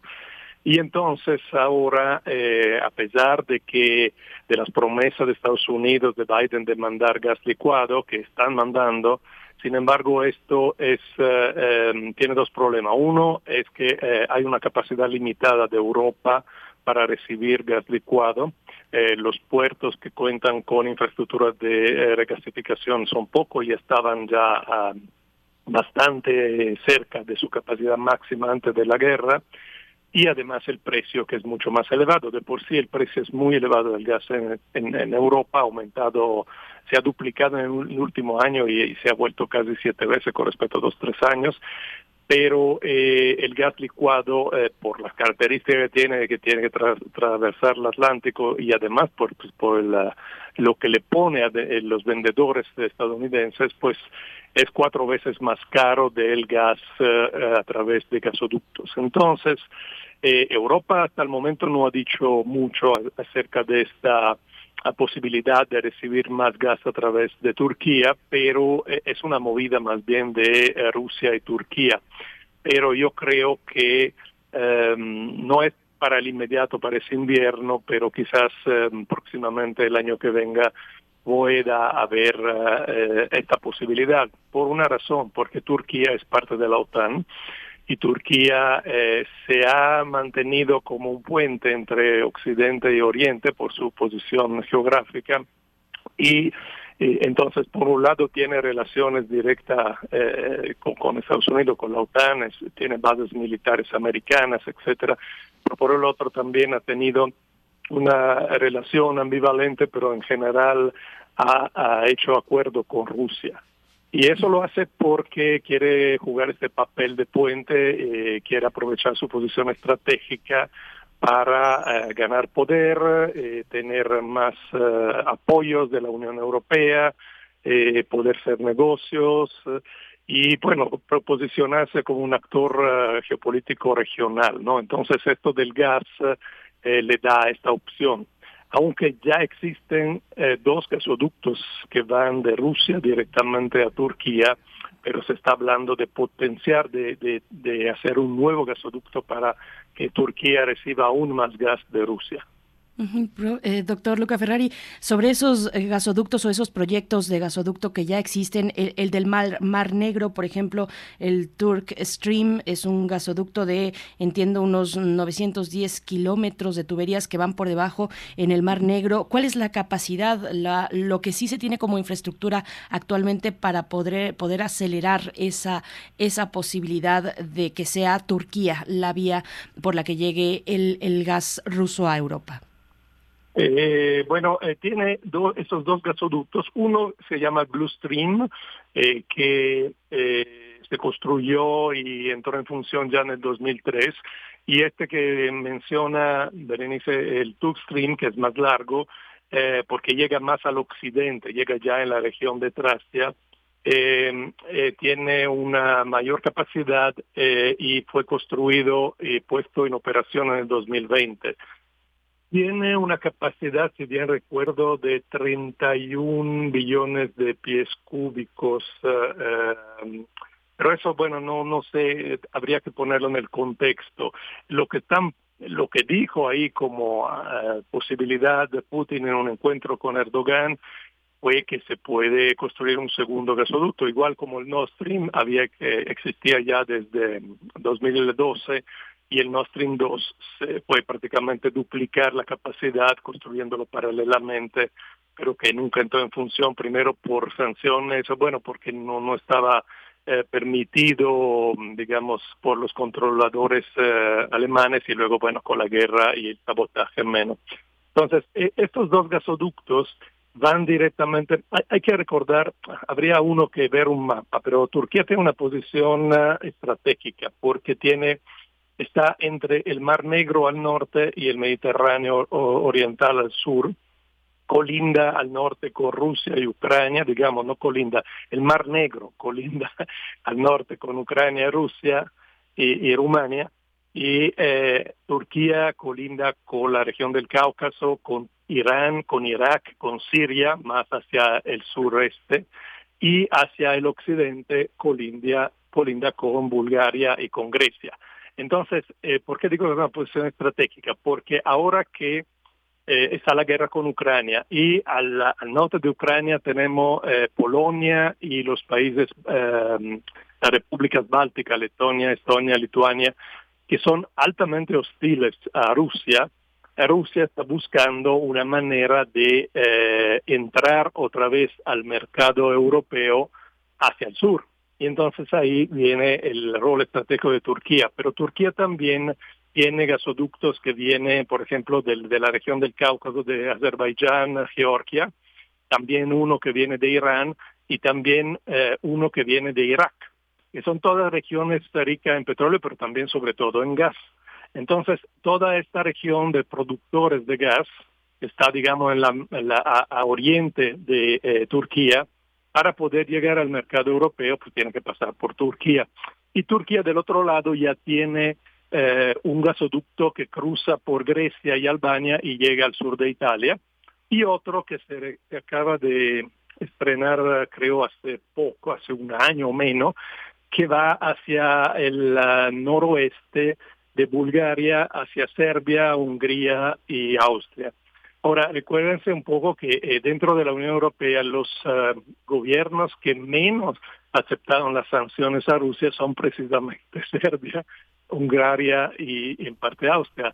Austria sin uh, tanta, Austria no es parte de la Unión Europea, pero digamos, eh, Austria siguió, siguió pagando el rublo, el gas, eh, pero Hungría abiertamente dijo que no, no aceptaba las sanciones o se usó en parte. Serbia es un país de, um, de etnia eslava muy cercano a los rusos, que además padeció la intervención de la OTAN en el 1999 con el gobierno Clinton que bombardearon por dos meses Sarajevo, eh, no Sarajevo, mm, la, la capital, ahorita se me va el nombre, pero eh, entonces digamos existe este corredor al sur que pasa por Turquía, pero al sur, que llega al sur de Europa y que podría alimentar, eh, ya está alimentando, pero podría aumentar la capacidad hacia Europa esta, esta, esta, esta posibilidad también de pensar a una Europa autosuficiente es muy lejana. ¿Qué es lo que ha hecho que la dependencia del gas ruso sea tan, tan, tan, tan, tan prolongada? ¿Es posible pensar en otros proyectos que le dejen ganancias a los grandes empresarios europeos como hasta ahora o es algo que la tecnología frena, doctor? No es cuestión de tecnología, es cuestión de recursos energéticos. O sea, en Europa los únicos campos de gas eh, importantes que tenía eran en Holanda, Groningen, pero eh, en parte se, empezó a declinar y luego eh, el problema es que al sacar gas había hundimiento y pues en Holanda es un problema serio porque está bajo el nivel del mar. Y el, eh, el, gran, digamos, proveedor europeo de gas es Noruega, con sus campos del Mar del Norte, que son campos de petróleo, pero también tienen gas. Entonces, e, eso es muy limitado. Es una cantidad de gas relativamente muy limitada para las necesidades de Europa eh, Europa compra gas también a través eh, de Argelia y Marruecos, que llega eh, a, a, España. de hecho, España es el país de Europa que menos problema tiene ahora porque pues tiene el gas que viene del norte de África. Pero el problema es, una vez más, que al enfatizar mucho, a impulsar mucho la transición energética a renovables intermitentes como solar eólico en Europa, que tiene una razón, evidentemente, porque esos son recursos que están en, la, en Europa. Pero el problema es eh, precisamente esta variabilidad de la generación que hace que se tiene que compensar eh, con un combustible fósil, un combustible, digamos, controlable, que eh, ha sido progresivamente cada vez más el, el gas. Y el gas principalmente de Rusia. Eso lo está pagando seriamente Alemania eh, Alemania de, eh, prácticamente cerró buena parte de sus centrales nucleares, amplió muchísimo su generación solar y eólica, pero al mismo tiempo amplió mucho el uso del gas natural como complemento, eh, como combustible, digamos, controlable, despachable para suplir cuando no hay viento, cuando no hay sol y también por todos los usos industriales. Recordamos que el gas es fundamental para la producción de fertilizantes, para toda una serie de productos químicos y en Alemania está el gigante BASF, que es uh, un grupo petroquímico eh, enorme que de hecho es uh, proveedor de muchos insumos básicos por muchas industrias, para muchas industrias de toda Europa. Entonces es un, es un problema muy serio porque si Europa quisiera no depender tanto del gas eh, extranjero, debería cambiar profundamente su sistema industrial. Tendría que eh, reducir mucho el uso del gas en el sector industrial y utilizar eh, una serie de ahorros, de sistemas de ahorro de energía, por ejemplo, para la calefacción. Em, es, como siempre le digo, o sea, si queremos vivir solo de renovables necesitamos reducir muy eh, fuertemente los consumos energéticos y cambiar radicalmente no solo el estilo de vida, también el sistema industrial que tiene un alto uso de energía. Pues se antoja muy complicado, eh, profesor doctor Luca Ferrari. Eh, para no movernos de Alemania, ¿usted considera que pues la presión social, política, eh, atizada, hay una, una, fracción de la población que se está, que se ha estado movilizando, en, en, parte atizada por la, por la ultraderecha, que está viendo en esto una posición política, una carta política que puede jugar el, partido Alternativa para Alemania de, de ultraderecha, que están movilizando a la población para ¿Usted cree que esta, esta presión social podría flexibilizar pronto ante la inminencia del, del invierno, mm, flexibilizar la posición del, del, canciller alemán? ¿Cómo ve el, pues el futuro más inmediato de Alemania en esta cuestión? Pues eh, sí, no solo la opinión pública, digamos, sino también el sector industrial. Los industriales alemanes, los grandes industriales que dependen ah, críticamente del gas, ya han hecho varias declaraciones. Em, recientemente el canciller Scholz se fue a China. Eh, decían, digo, la, la versión oficial era, no recuerdo si era hablar de, eh, no, me recuerdo exactamente cuál era, pero muchos decían que la versión, la, la, la real eh, razón de esta visita era ver qué se puede hacer para que China ayude a terminar con la guerra en Rusia, digo, en, Ucrania, Um, y bueno, pues básicamente rusos, rusos y alemanes se detestan, pero son uh, socios naturales, o sea, porque uno tiene un gran aparato industrial y el otro tiene una también un aparato industrial ruso, pero también tiene muchos recursos energéticos todavía. Eh, yo creo que eh, hay intereses muy fuertes a que haya algún tipo de solución si no es que en un mes o dos, eh, digamos, durante el próximo año, pero ahí está el papel de Estados Unidos. Estados Unidos siempre ha, eh, obstaculizado eh, la dependencia de Europa del gas ruso porque siente que está perdiendo poder. Lo dijeron abiertamente, incluso bueno, circuló en redes sociales el famoso discurso de Biden donde dice vamos a, impedir que funcione el gas stream, lo vamos a impedir a como de lugar y luego, y luego vino el sabotaje. Entonces, si eh, Alemania sin hacer tanto ruido, porque oficialmente está completamente alineada con, la, con Estados Unidos, con la OTAN, por la guerra, apoyando a Ucrania en la guerra, pero yo creo que podría tener un intento de una solución más negociada por razones estrictamente económicas, para evitar el colapso de su eh, sector industrial, básicamente.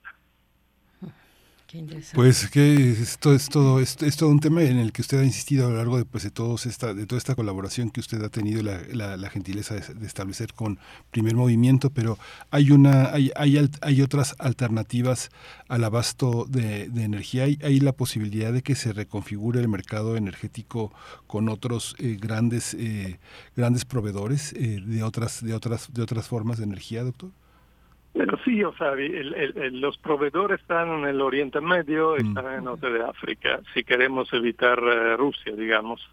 Eh, pero bueno, este, si de todas formas, digamos, siempre es una dependencia por parte de Europa.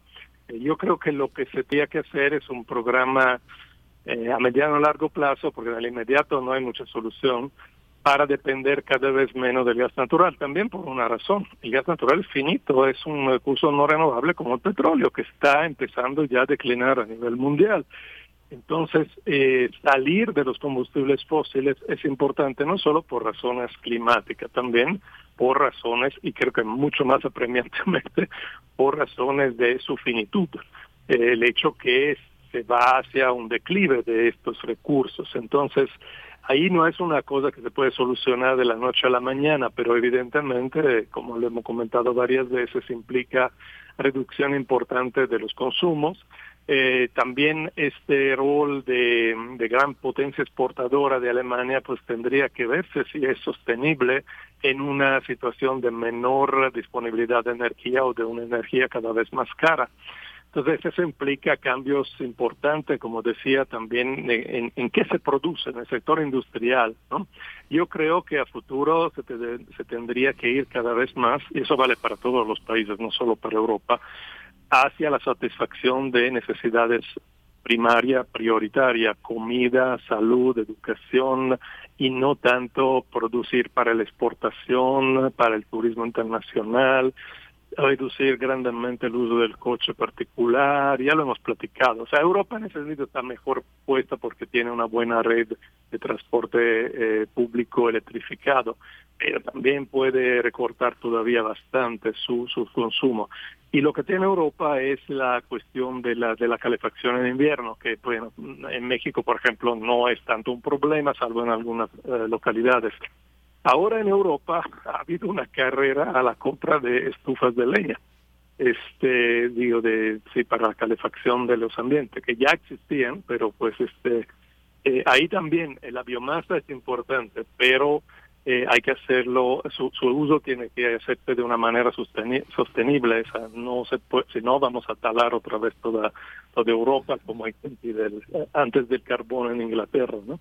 Entonces, o sea, el, la cuestión es ver eh, todo en esta óptica de que vamos a tener cada vez menos energía y cada vez más cara. Y con eso pensar a cómo reestructurar uh, los países y, las ciudades y, nuestra vida, prácticamente.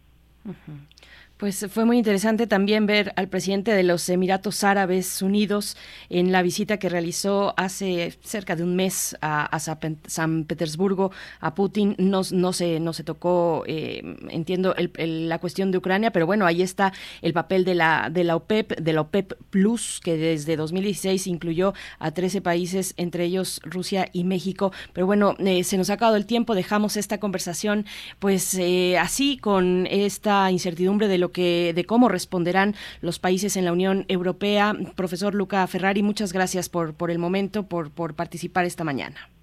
Muchas gracias a ustedes. Sí, podemos platicar largo y tendido sobre todos esos asuntos en otra ocasión. Gracias. Muchas gracias. Muchas gracias, doctor. Pues ya nos despedimos, nos despedimos de la hora. Quédese con nosotros aquí en Primer Movimiento. Vamos a la siguiente hora. Quédese aquí. Síguenos en redes sociales. Encuéntranos en Facebook como Primer Movimiento y en Twitter como arroba PMovimiento. Hagamos comunidad.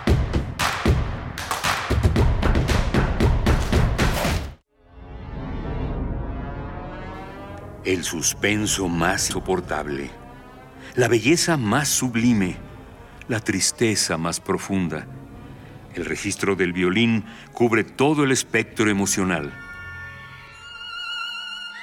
La Orquesta Filarmónica de la UNAM, en su programa 9 de la tercera temporada 2022, presenta el estreno en México del concierto para violín y orquesta Aurora de Jimmy López y la Sinfonía número 2 en Re mayor de Johannes Brahms, con Leticia Moreno al violín, director huésped Silvanga Sansón.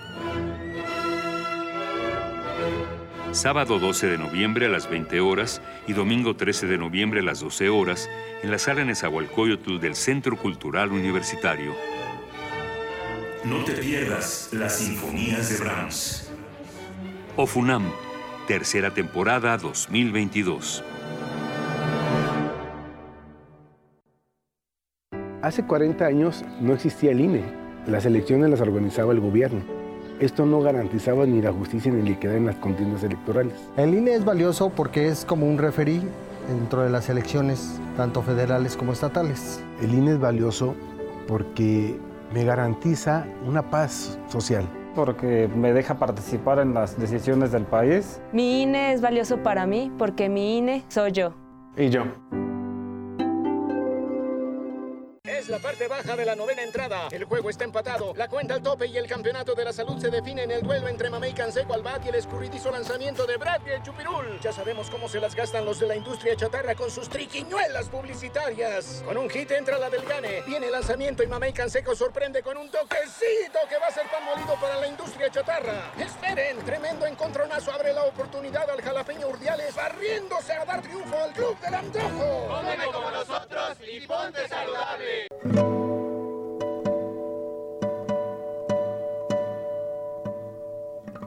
Hola, soy Ana Lara y los invito a descubrir quiénes son los compositores contemporáneos, qué escriben y quién los interpreta. La cita es todos los miércoles a las 18 horas en Nació una nueva música, por supuesto en Radio UNAM 96.1 FM, Experiencia Sonora.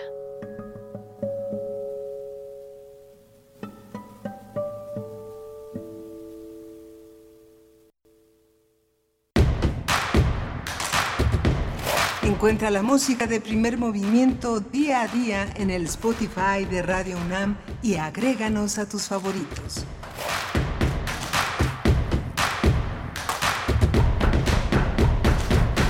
Son las 9 de la mañana con 3 minutos de este este martes 8 de noviembre. Estamos ya en ya de regreso aquí en Primer Movimiento. Estamos eh, todo un equipo ya en, en, la cabina. Está eh, Rodrigo Aguilar del frente de la producción ejecutiva, eh, Arturo González en los controles técnicos. Está Antonio Quijano en esta operación compleja de los contenidos, el, el contacto también, la relación con todas estas vínculos con nuestros invitados que generosamente a distancia contribuyen con su voz y mi compañera Berenice Camacho en la conducción. Querida Bernice, buenos días. Miguel Ángel Quemain, muy buenos días, qué gusto estar contigo. Estamos en la tercera hora de transmisión viene la poesía necesaria y después en la mesa del día hablaremos sobre el reciente hackeo a la Secretaría de Infraestructura, una secretaría estratégica, por supuesto, la Secretaría de Infraestructura, Comunicaciones y Transportes.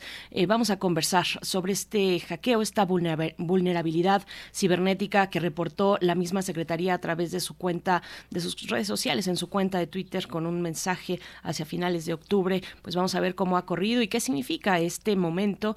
Eh, vamos a a conversar con el doctor Juan Manuel Aguilar Antonio, doctor en Relaciones Internacionales por la Facultad de Ciencias Políticas y Sociales de la UNAM. Es investigador en CACEDE y también estaremos con, el, con Arturo García, egresado del ITESM de la carrera de Ingeniería en Computacionales, eh, con una maestría en sistemas, en sistemas distribuidos por la Universidad de Kent en Inglaterra y otra en Seguridad Nacional otorgada por la Universidad Naval. Bueno, un tema interesante sobre la seguridad cibernética en cuestión cuestiones públicas sobre el riesgo de los datos, de los datos eh, sensibles, datos personales y demás comunicaciones importantes en una secretaría como esta, la Secretaría de Infraestructura, Comunicaciones y Transportes. Así es que viene bien interesante la mesa del día, Miguel Ángel. Sí, es muy, muy, muy interesante todo este, todo, todo este tema que hemos tratado de alguna manera en varios momentos aquí en Primer Movimiento.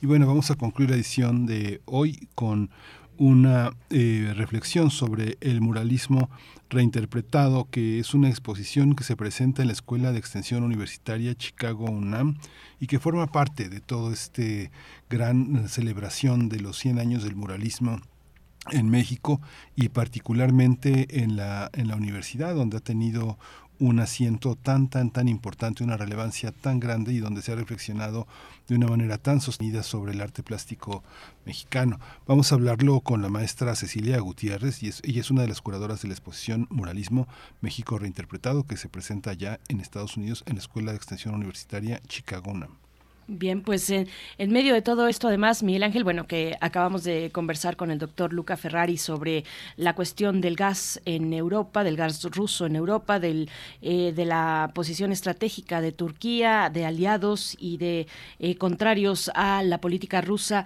De, eh, bueno, pues en medio de todo ello, las elecciones intermedias que están corriendo esta mañana, las elecciones intermedias que darán o no, bueno, generalmente estas elecciones de medio término son, pues pueden significar un castigo para el, partido que, que se encuentra en la presidencia, en este caso el partido, bueno, a Joe Biden y su partido demócrata, pero bueno, es una fecha importante la del día de hoy, aunque ya han transcurrido en el voto anticipado una modalidad interesante, el voto anticipado que cuenta con un voto presencial y también voto por correo.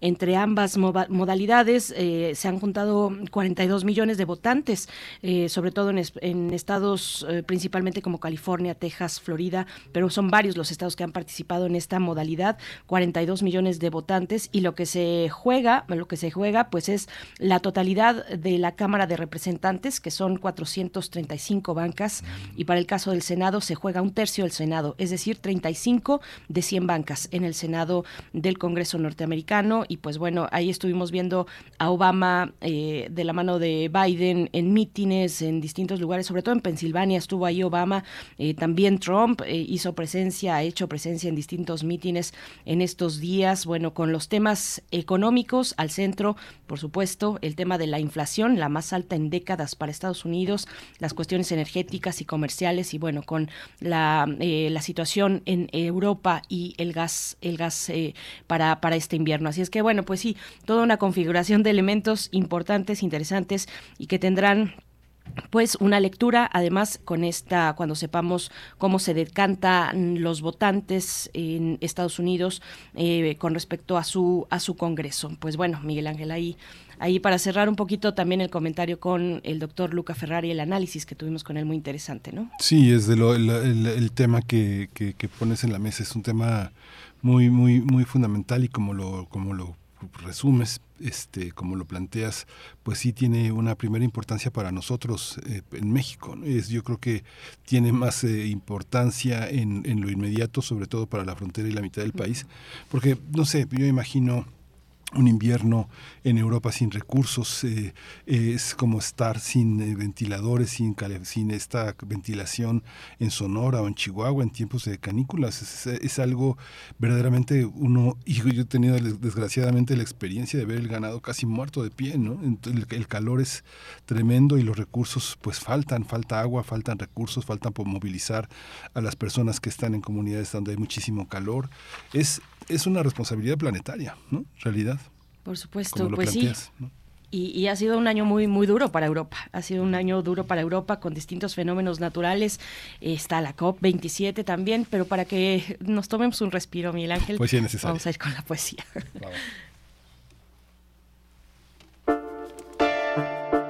Es hora de poesía necesaria.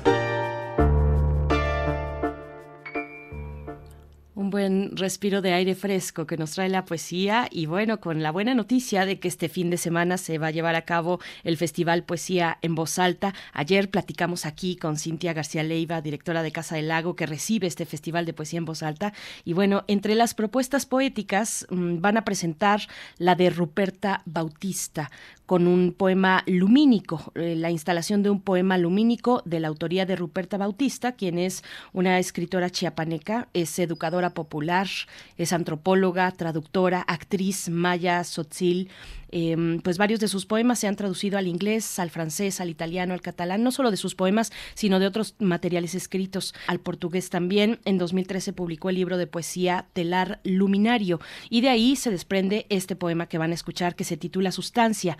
En la música, la música es de Verónica Valerio, mm, Camino a casa. Vamos a escuchar la canción que se titula Camino a casa y que ustedes pueden encontrar en la lista musical, la lista de reproducción, la playlist del Festival de Poesía en Voz Alta que ya se encuentra en la plataforma de Spotify con el nombre de PVA 2022. Así es que vamos con Sustancia de Ruperta Bautista. Sustancia. Germina el lenguaje de la luna sopla la letra verde de los abuelos, guardada en los ojos del jaguar. Sus latidos construyen la resistencia de los herederos del sol. Siembra sus pasos el recuerdo, en su caminar despierta la memoria, abraza la esperanza perdida en huellas del tiempo. Corre en las venas del mundo donde pasan las palabras de los antiguos sabios. Fortalece el nombre de pueblos milenarios construidos antes de la historia.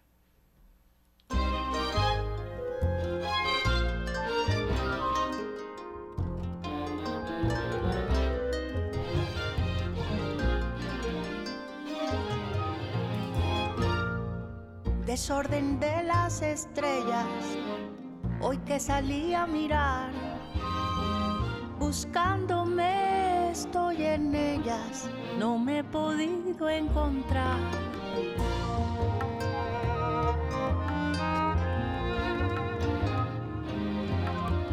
Desorden de las estrellas, hoy que salí a mirar, buscándome estoy en ellas, no me he podido encontrar. Surco que abre caminos, ventura de cada lugar. Descubro, no soy punto fijo, claridad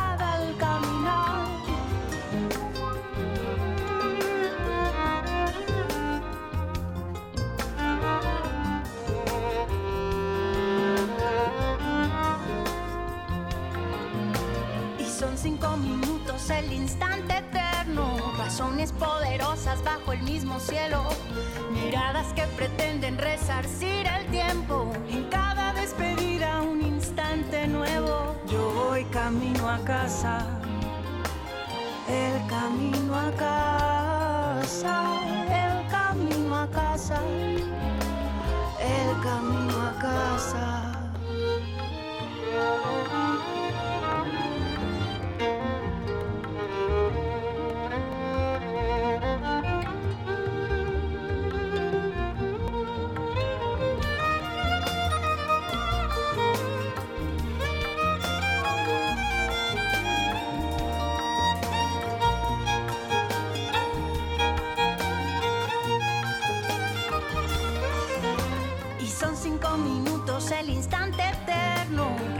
poderosas bajo el mismo cielo, miradas que pretenden resarcir el tiempo, en cada despedida un instante nuevo. Yo voy camino a casa, el camino a casa, el camino a casa, el camino a casa. Yo voy camino a casa.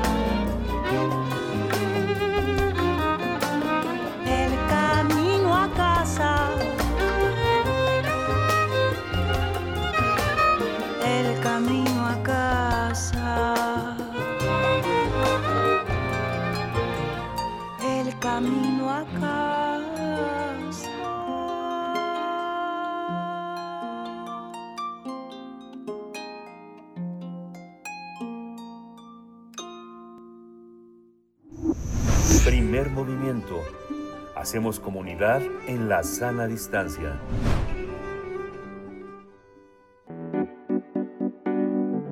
La mesa del día. Hace dos semanas, la Secretaría de Infraestructura, Comunicaciones y Transportes confirmó un ataque cibernético a tras lo que activó el Protocolo Nacional Homologado de Gestión de Incidentes Cibernéticos que tiene el objetivo de contener vulnerabilidades a la información y datos. A través de un comunicado, la dependencia informó que las investigaciones están en curso y en su momento será presentada la denuncia ante las instancias correspondientes. Tras el ataque cibernético, la dependencia decidió suspender hasta el próximo 31 de diciembre las diligencias o actuaciones en los procedimientos que se tramitan o deban tramitarse ante distintas áreas de jurisdicción y de la Agencia Federal de Aviación Civil. Entre los trámites aplazados se encuentran la recepción de documentos e informes, trámites, acusas, actuaciones, entre otros. Horas después del hackeo, la Secretaría de Infraestructura, Comunicaciones y Transportes aseguró que el incidente estaba controlado y que solamente fueron vulnerados alrededor de un centenar de equipos de cómputo de esa dependencia.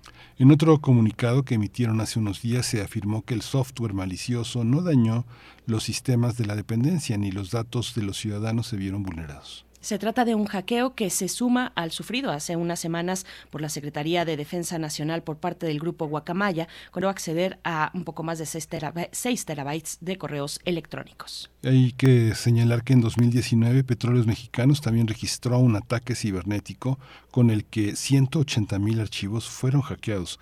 En ese momento los cibercriminales exigieron un pago de casi 5 millones de dólares, pero las autoridades afirmaron que no pagarían ni negociarían con ellos. Bien, pues vamos a tener un análisis sobre eh, la ciberseguridad, este, ciber, eh, este ataque cibernético contra la Secretaría de Infraestructura, Comunicaciones y Transportes, sus implicaciones. Y nos acompañan dos invitados. Presento al doctor Juan Manuel Aguilar Antonio, doctor en Relaciones Internacionales por la Facultad de Ciencias Políticas y Sociales de la UNAM, investigador de CACEDE. Sus líneas de investigación son seguridad pública y nacional, política exterior y ciberseguridad. Doctor Juan Manuel Aguilar Antonio, muy buenos días, bienvenido, enhorabuena por el título de doctor, muchas gracias por estar aquí. No, muchas gracias, muchas gracias Miguel Ángel y ya, ya por fin estamos del otro lado. Ya estamos del otro lado, qué bueno. Sí, el papel llega mucho después de lo que el esfuerzo garantiza como un alto nivel en la investigación y en, la, y en el conocimiento. Muchas gracias. Felicidades, Juan Manuel Aguilar. Está también con nosotros Arturo García. Él egresó del ITESM, de la carrera de Ingeniería en Sistemas Computacionales. Tiene una maestría en Sistemas distribuidos por la Universidad de Kent en Inglaterra y otra en Seguridad Nacional otorgada por la Universidad Naval. Hizo un doctorado en Defensa y Seguridad Nacional en esa institución y cuenta con una especialización en, en desarrollo de sistemas y las certificaciones del CISP y del CISP, que no sé muy bien qué son en realidad, pero que deben ser muy importantes. Eh, Arturo García, bienvenido, buenos días. Hola, ¿qué tal? Buenos días, Miguel Ángel Benice. Qué gusto, muchas gracias por invitarme a platicar un poquito y estar aquí a sus órdenes. Muchas gracias a los dos. Bueno, pues vamos a tratar de tener una mejor comunicación con Juan Manuel Aguilar Antonio, que hay un ruido de fondo por ahí que, que a ver si no nos eh, obstruye un poco la charla. Esperemos que no. Pero bueno, les pregunto, eh, pues cómo valoran la situación de, de, seguridad cibernética en nuestro país con estos acontecimientos, estos acontecimientos puntuales y particularmente este reciente de la Secretaría de Infraestructura, Comunicaciones y Transportes. ¿Cuál es el contexto? Sus apreciaciones iniciales. Eh, doctor Juan Manuel Aguilar Antonio. ¿Qué tal, Berenice? Sí, bueno, creo que es importante entender que la ciberseguridad es un tema amplio, integral, y que existen eh, diferentes modalidades de ciberataques y por la misma finalidad de los diferentes modalidades de ciberataques hay distintas intenciones eh, y objetivos particulares que buscan tener cada uno de estos. En el caso concreto, por ejemplo, es importante cómo dentro de la introducción destacan el caso del ransomware de Pemex, allá en 2019, que es un ataque vinculado al tema de una motivación de obtener un ingreso, un interés económico por parte de una extorsión, un robo de información por la parte de las instituciones gubernamentales. En el caso del hackeo a la de la Defensa Nacional, que es denominado bajo el esquema eh, de un ciberataque de tintes activistas, esta extracción de información, en el caso concreto de esta institución, de estos 6 terabytes de información, más de 32 mil correos, pues va vinculado a la parte de fines y objetivos políticos, con causar un desprestigio a la imagen institucional de esta organización, causar un daño a la imagen del gobierno a través de una organización que persigue ciertos intereses ideológicos. Y en el caso de la infraestructura de comunicaciones y transportes, si bien se nos ha presentado un panorama en torno al ciberataque, si bien creo que la política eh, de comunicación institucional de parte de la institución ha sido muy adecuada. Por ejemplo, yo destacaría que ha tenido una política de comunicación mucho más estratégica y más ventajosa que instituciones como la misma Pemex, que instituciones como la Secretaría de la Defensa Nacional, otras que han sido vulneradas en el caso concreto como la parte de la Lotería Nacional, como es el caso concreto de Economía o Secretaría del Trabajo y Previsión Social. Eh, es importante analizar el papel y el potencial eh, por la información sensible que maneja esa institución que se vincula a una modalidad de ciberataque que puede ser denominado ataque a infraestructura crítica nacional. ¿Por qué? Porque la Secretaría de Infraestructura, Comunicación y Transportes maneja las redes de carreteras, la parte, por ejemplo, de los permisos, concesiones de diferentes vías y caminos, ya sean de puertos, la parte concreta de este, aeropuertos, la parte de caminos terrestres, vías ferroviarias, también tiene información eh, sensibles sobre cómo se pueden ganar y obtener licitaciones por parte del gobierno para adjudicación de obras públicas. Y si bien eh, podría ser vinculado a la parte, por ejemplo, de obtener datos que puedan ser vinculados a poder interrumpir el funcionamiento de una vía carretera, una vía ferroviaria, una vía aeroportuaria, también podemos ver que puede vincularse a una venta de información sensible sobre cómo poder ganar una licitación pública, cómo poder este, obtener ciertas ventajas. En el caso de Perú, por ejemplo, hubo un fenómeno muy interesante en el cual a través de un portal eh, de contrataciones públicas, el gobierno peruano eh, se hizo una vulneración de información y empresas principalmente de origen asiático podían acceder a cómo ganar las licitaciones de forma más ventajosa utilizando esta extracción de información y esta venta por parte de programadores o hackers en diferentes portales de la darknet.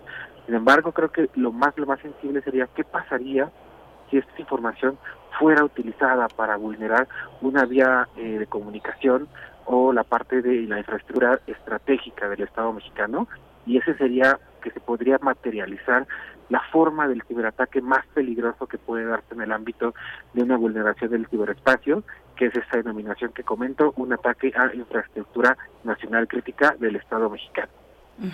Gracias, eh, Juan Manuel. Qué, afortunado inicio eh, que nos propones, porque pues uno fácilmente puede recurrir al escándalo, eh, pues a magnificar o no tener la dimensión más precisa posible cuando no se consideran que son distintos objetivos y distintas las modalidades y los resultados de cada uno de estos tipos de ciberataque. Maestro Arturo García, pues con qué iniciar, ¿cuál es la valoración sobre esta situación?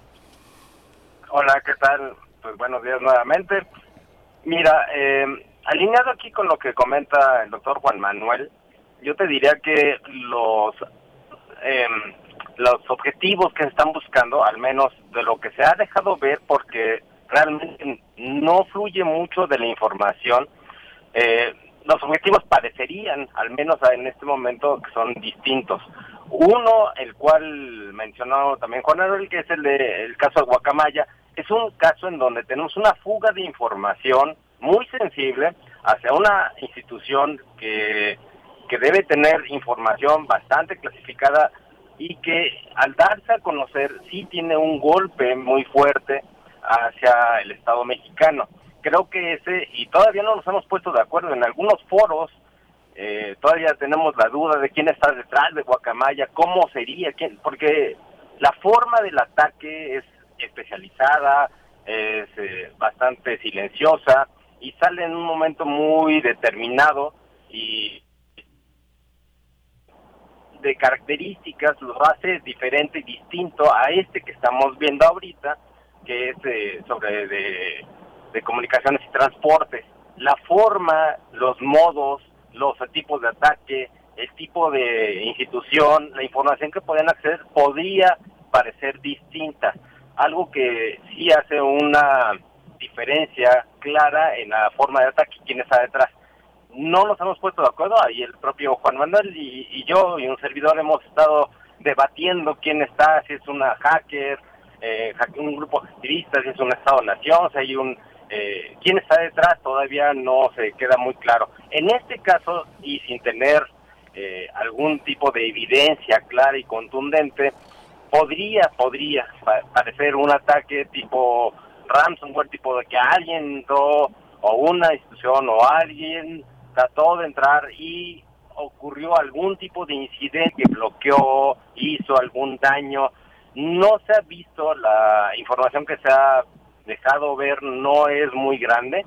Eh, al menos eh, parecería un poco contradictoria, ¿no? Si, si ya se recuperó y fueron nada más un ciento de, de, computadoras, eh, ¿por qué tenemos tanto tiempo para, para seguir operando? ¿Por qué se detuvieron? ¿Hasta dónde llegaron? ¿Qué es lo que pasó? Creo que eso son preguntas que hacen una diferencia clara y no se deja ver en este caso finalmente una, una reflexión que yo haría es que ese tipo, ya sea de Sedena o sea este, tiene un efecto sistémico. Estamos hablando de infraestructuras críticas del Estado, eh, algo en el cual este, yo me he especializado en mi doctorado, hice una tesis relacionada directamente sobre instalaciones de infraestructura crítica, en la cual hay un efecto sistémico y ese efecto sistémico se ha visto poco y creo que es hacia donde nos estamos dirigiendo con ese tipo de ataques, donde no son puntuales, no es una recuperación, retribución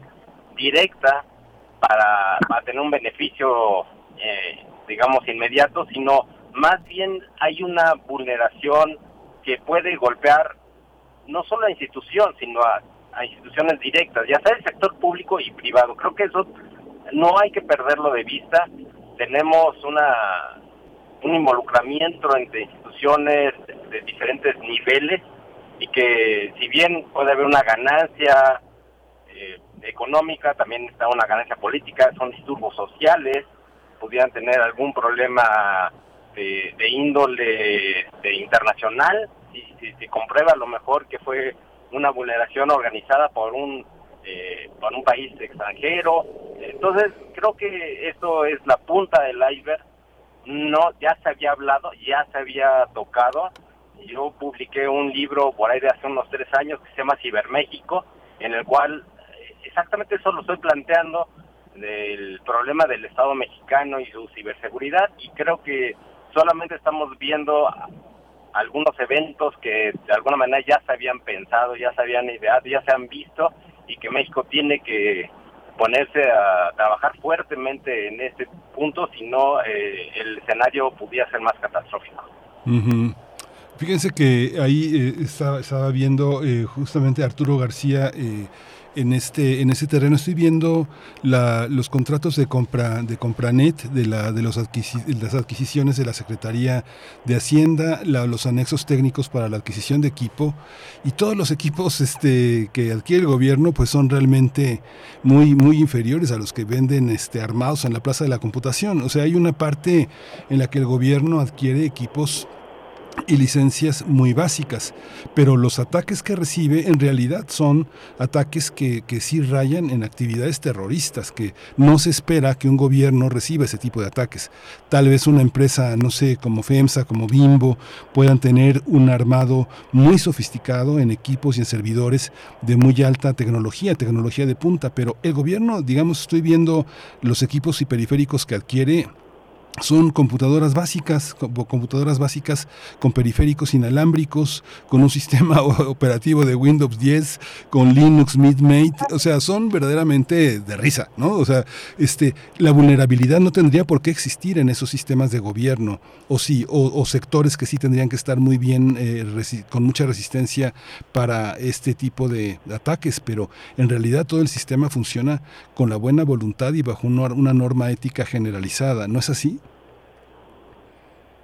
¿Qué tal? Este, sí, bueno, es importante destacar que no hay protocolos, por ejemplo, en el ámbito, eh, bueno, sí hay unas, sí hay políticas en materia de seguridad de la información, de ciberseguridad, pero protocolos realmente de actualización, controles estratégicos, por ejemplo, vinculados al parte del manejo de la información con marcos normativos internacionales, ya sea en el ámbito concreto, por ejemplo, de las normas ISO, de la Organización Internacional de Estandarización, como es el caso de las normas ISO 27000 vinculadas a ciberseguridad y seguridad de la información en el marco NIS, etcétera, etcétera. Eh, no hay una cultura, por ejemplo, de estos protocolos estratégicos para la concientización de las personas que operacionalizan el ámbito concreto de comunicaciones de información sensible del ámbito gubernamental o estratégica para el Estado mexicano, pero también vinculada a la parte de una política eh, de actualización constante, por ejemplo, algo muy sencillo, la parte vinculado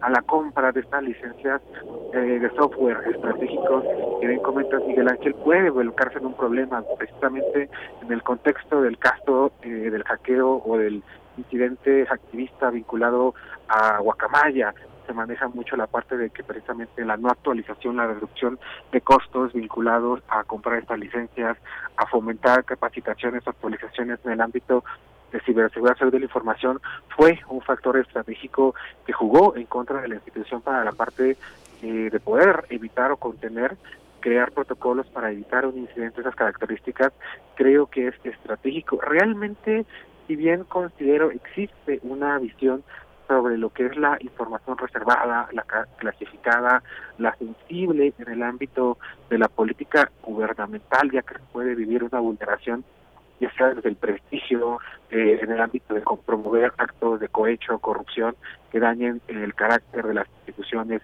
o incluso vulnerar a la parte de la población civil como pueden ser estos ataques a la infraestructura crítica nacional, eh, por parte de las instituciones gubernamentales creo que no se ha tomado decisiones tajantes y estratégicas. De la misma forma en que creo que el presidente no ha logrado entender la magnitud y la gravedad de lo que está vinculado a un incidente como es el tema eh, del caso del hackeo a la Secretaría de la Defensa Nacional y este evento vinculado a Guacamaya, pues nos refleja un poco de esta ausencia de protocolos, de esta ausencia de política y también de esta ausencia de voluntad, ya sea tanto en el ámbito de actuar como de invertir y crear medidas estandarizadas eh, con vinculación a marcos internacionales que mejoren las prácticas de ciberseguridad en las instituciones del gobierno mexicano. eh, Juan Manuel Aguilar, lo, lo que pasa es que también observo en la lista toda una serie de toda una serie de proveedores que se encargan de esos servicios. Yo creo que más de la mitad de los proveedores que reciben los, contratos del gobierno están contra las políticas de la 4T. O sea, digamos que no hay una estructura en el que el gobierno mismo, además de la Secretaría de la Defensa y de ciertos sectores del Ejército Mexicano, desarrollen desarrollen junto con el Politécnico y la UNAM algunos sistemas eh, importantes de, de, de protección. Pero en realidad quienes tienen el control, pues son las empresas, son las empresas empresas proveedoras de esos servicios, más de 100 empresas cuyo parámetro ético pues no, no, no, no tiene ninguna prueba porque no es necesario que tengan, que ofrezcan pruebas de su honestidad y de su manejo ético, pero al mismo tiempo cuando se dan este tipo de cuestiones, pues se pone sobre la mesa la, la, la, este, la vulnerabilidad que tienen estas propias empresas frente a sus controles de calidad. ¿Tú cómo lo ves? Ah, en ese sentido creo que sí es importante desde una perspectiva de una buena práctica en el ámbito de la comprensión de la ciberseguridad a entender la parte, por ejemplo, una visión que se llama el enfoque multi-stakeholder o de las partes interesadas y que va vinculado a que existe tanto una responsabilidad social en el ámbito de la promoción de la ciberseguridad que va desde las instituciones gubernamentales, como tú bien comentas, Miguel Ángel, la responsabilidad, la ética de las empresas, en sus controles, su papel social, su autorregulación, su política eh, del respeto a la privacidad, del control de la información y los datos, y también, por ejemplo, eh, una conciencia eh, de los individuos, porque también como usuarios, como personas, individuos que manejamos diferentes aplicaciones en el ámbito que nos vinculan al Internet y temas o aplicaciones dispositivos interconectados al ciberespacio, también tenemos una parte de responsabilidad y somos también parte de la solución en el ámbito de promover una visión y un contexto de ciberseguridad que pueda reforzar a las instituciones nacionales el contexto eh, en el cual nos, desenvolvemos dentro del, ciberespacio. Creo que aquí, si bien en el ámbito concreto hay varios esfuerzos empujándose en la materia de ciberseguridad, no necesariamente todas las empresas privadas, eh, todas las actores sociales civiles, todos los actores gubernamentales eh, que están empujando una agenda fuerte, una agenda capaz en la construcción de cibercapacidades, están teniendo la mejor de las interconexiones o la mejor de las sinergias en este ámbito concreto.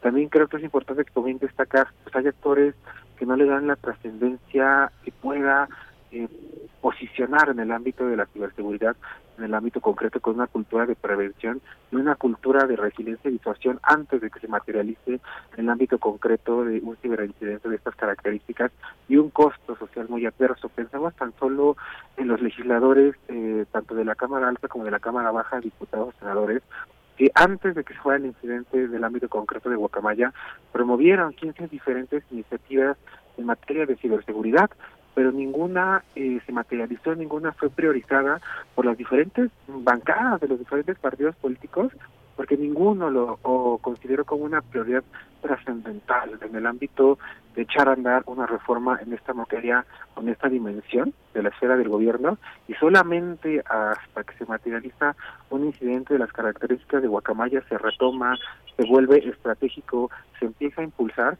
Entonces creo que ahí también, si bien es verdad que hay actores positivos, actores negativos, creo que también tenemos que ver que hace falta un, liderazgo, ya sea desde la parte de cualquiera de los tres sectores involucrados, gobierno, actores privados y ciudadanía, pero también, por ejemplo, un interés genuino y una concientización real de qué efectos pueden tener estos ciberincidentes y que siguen materializándose y llegan a tener costos sociales, como puede ser el caso concreto de un ataque de infraestructura crítica nacional.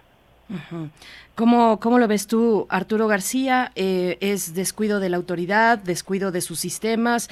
Es algo que, bueno, en realidad es algo que todos los países temen y que tienen en su agenda, el tema de la, cuestión de la ciberseguridad y se debate en grandes foros. Eh, ¿cómo, ¿Cómo lo ves? ¿Cómo ves esa parte? Y otra cuestión también, pues, ¿cómo ven ambos la respuesta de la autoridad una vez que se ha dado este incidente específico, el, más reciente, el de la Secretaría de Infraestructura, Comunicaciones y Transportes y, por supuesto, también Guacamaya, pero eh, ustedes dos nos han dicho eh, que no, que la autoridad no ha dado suficiente información pero mm, pues en términos, digamos, de control de daños, qué tanta secrecía debe mantener eh, el gobierno, mm, hasta qué punto están además también obligados a decirnos qué tipo de información sensible fue vulnerada en estos ciberataques.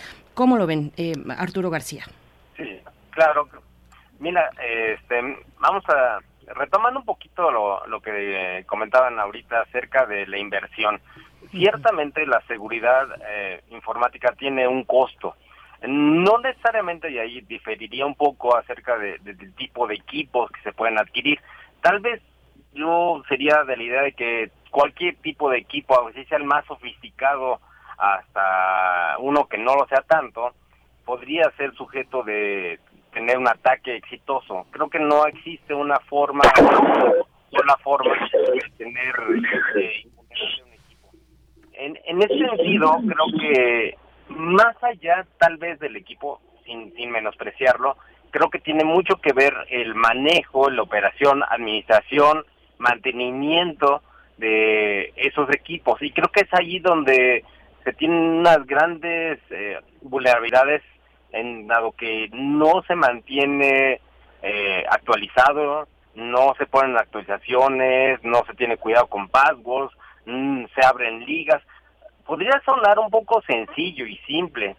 Eh, lamentablemente sí hay una vulnerabilidad humana, eh, se aprovechan de lo que se le conoce como ingeniería social, eh, algo que, que la gente llega y abre un correo. Así de simple, puede ser sonar muy de simple y puede ser muy sofisticada la, la empresa, puede ser del sector privado, del sector público, pero están seres humanos ahí, hay, hay un punto que creo que en cultura de informática, en cultura de seguridad, creo que hay mucho que hacer, hay muchas cosas que se deben de poner porque ahí es donde inicia realmente mucha gente eh, cae y es donde dice que las eh, los ataques no buscan empresas, buscan personas y creo que eso es muy útil y creo que debe ser una conciencia. Entonces, en términos de inversión, sí, sí es, para concluir, sí es eh, una alta inversión, pero también había que, pensar en el sistema completo con seres humanos,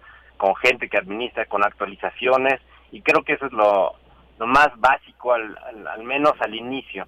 Ahora bien, eh, de lo que también comentaban de la respuesta, eh, sí hay un punto importante aquí, sí definitivamente eh, hay partes que no se pueden dar a conocer este, de manera común, sí también hay cierta parte de información eh, que no se puede dar a conocer por seguridad nacional, ciertamente, y eso es tal vez un balance que hay entre la seguridad nacional y lo que sería lo que debe de conocer el, el ciudadano.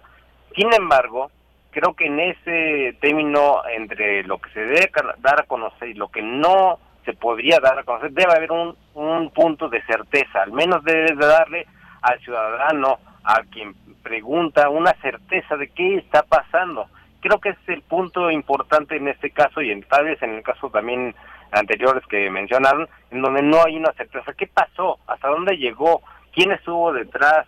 Sin dar los detalles eh, de, de las bases de datos, a lo mejor esos seis teras que ahorita hablaban, eh, sin dar ese detalle, pero sí tener una conciencia de saber qué es lo que está pasando. Y si no se sabe, tal vez decir que se está investigando, tal vez tener una una actualización semanal, algo que se dé esa importancia. Yo coincido en que la importancia eh, hacia este tipo de eventos no ha sido muy fuerte, ya por varios sexenios no hemos tenido este una algo concreto, tal vez en el sexenio pasado hubo un esfuerzo ya hacia el final de sacar una estrategia nacional y eso pues bueno, eh, al menos era poner unos pequeños eh, eh, puntos hacia hacia este esta normatividad de legislación algo una voluntad que parecería es así que no se ha visto ni siquiera cerca. La pérdida siquiera de, no solamente de las acciones sino de la voluntad. Y eso sí creo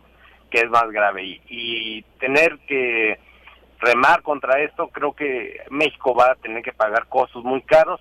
Y pues bueno si bien sería muy complicado decir estamos a tiempo porque pues realmente ya pasó, pero pues nunca es tarde. Y creo que esos eventos y todo eso que está generando debería de levantar la mano y se debería de unir eh, las bancadas, se debería de unir el sector este público, privado para poder generar algo porque si no México, repito, tendremos efectos catastróficos y que no están en el futuro, yo creo que están en el futuro lejano, están en el futuro cercano.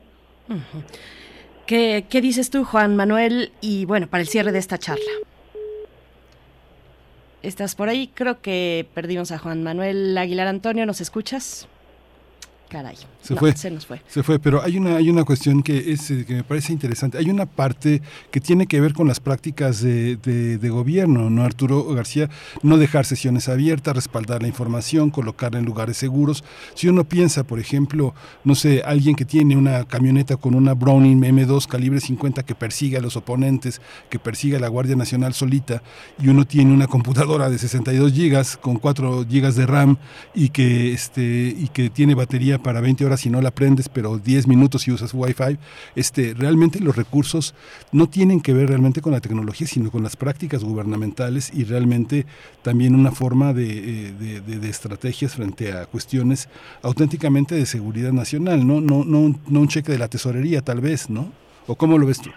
Sí, sí, Miguel Ángel, yo coincido totalmente en que el, el uso de la tecnología eh, per se pues obviamente no tiene un, problema. El problema muchas veces lo que ahorita mencionaste, sesiones abiertas, contraseñas, eh, clics que das hacia correos que te llegan, llamadas, los, digo, ya, me estoy a lo mejor extendiendo, pero los montadeudas, el problema que hubo de gente que te llamaba, que te, que te involucraba, la necesidad de la gente, eh, en fin, fue una suma, un cóctel malicioso que, que se da por este por da una vulnerabilidad fuerte y eso empieza a nivel individual.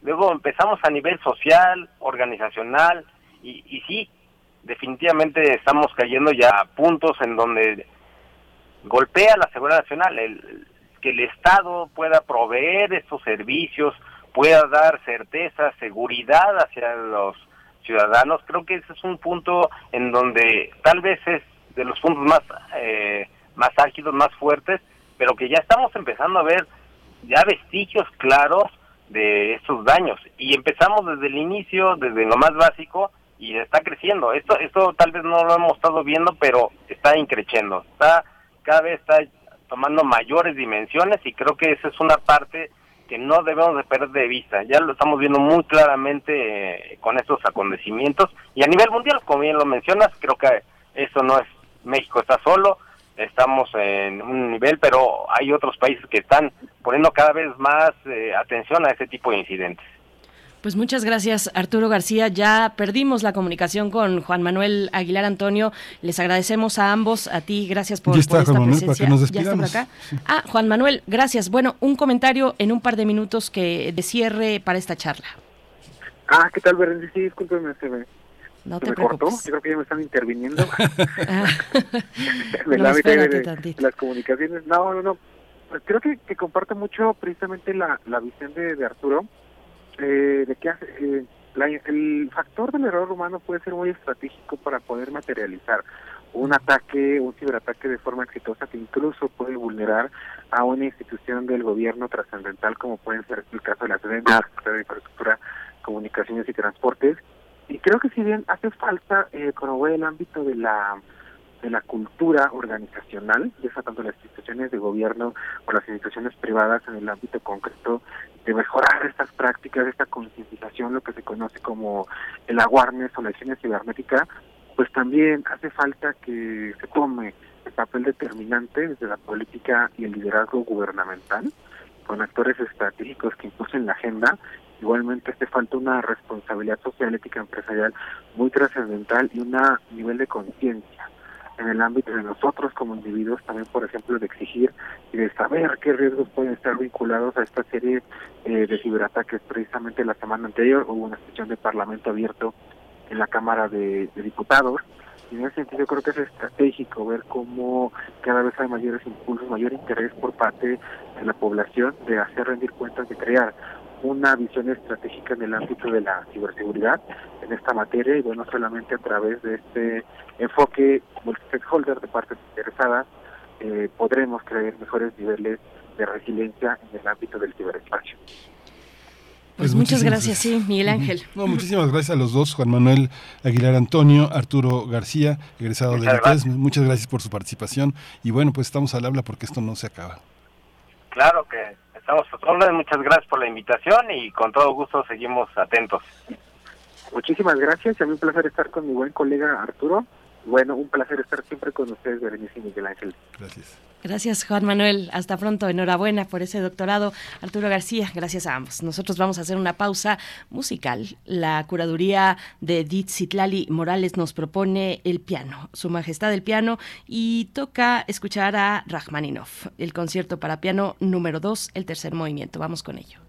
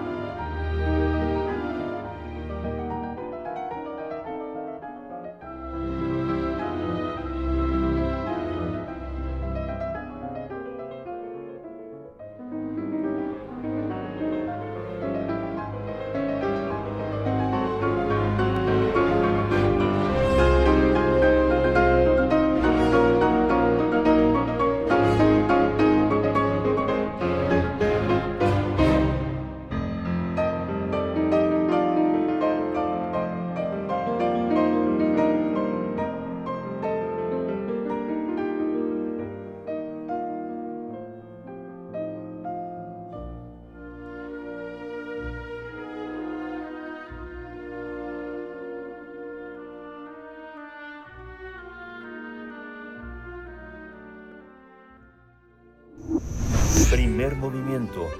Hacemos comunidad en la sana distancia.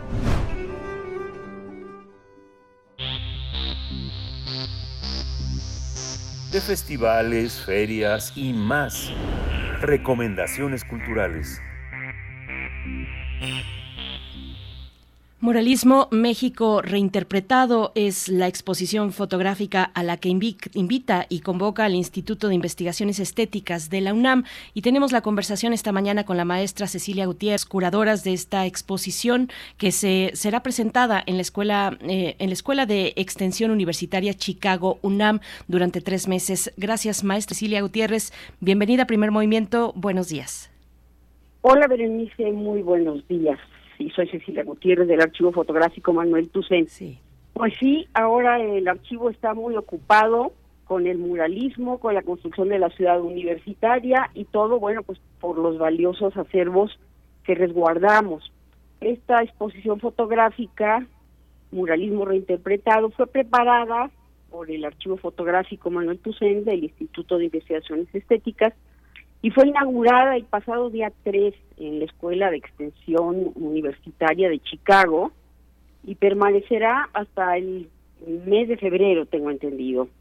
Fue inaugurada por su director, el doctor Guillermo Pulido, y al mismo tiempo la doctora Sandra Cetina, investigadora nuestra del Instituto de Investigaciones Estéticas, impartió fue, asistió allá y impartió una conferencia sobre el muralismo en México y sus transformaciones.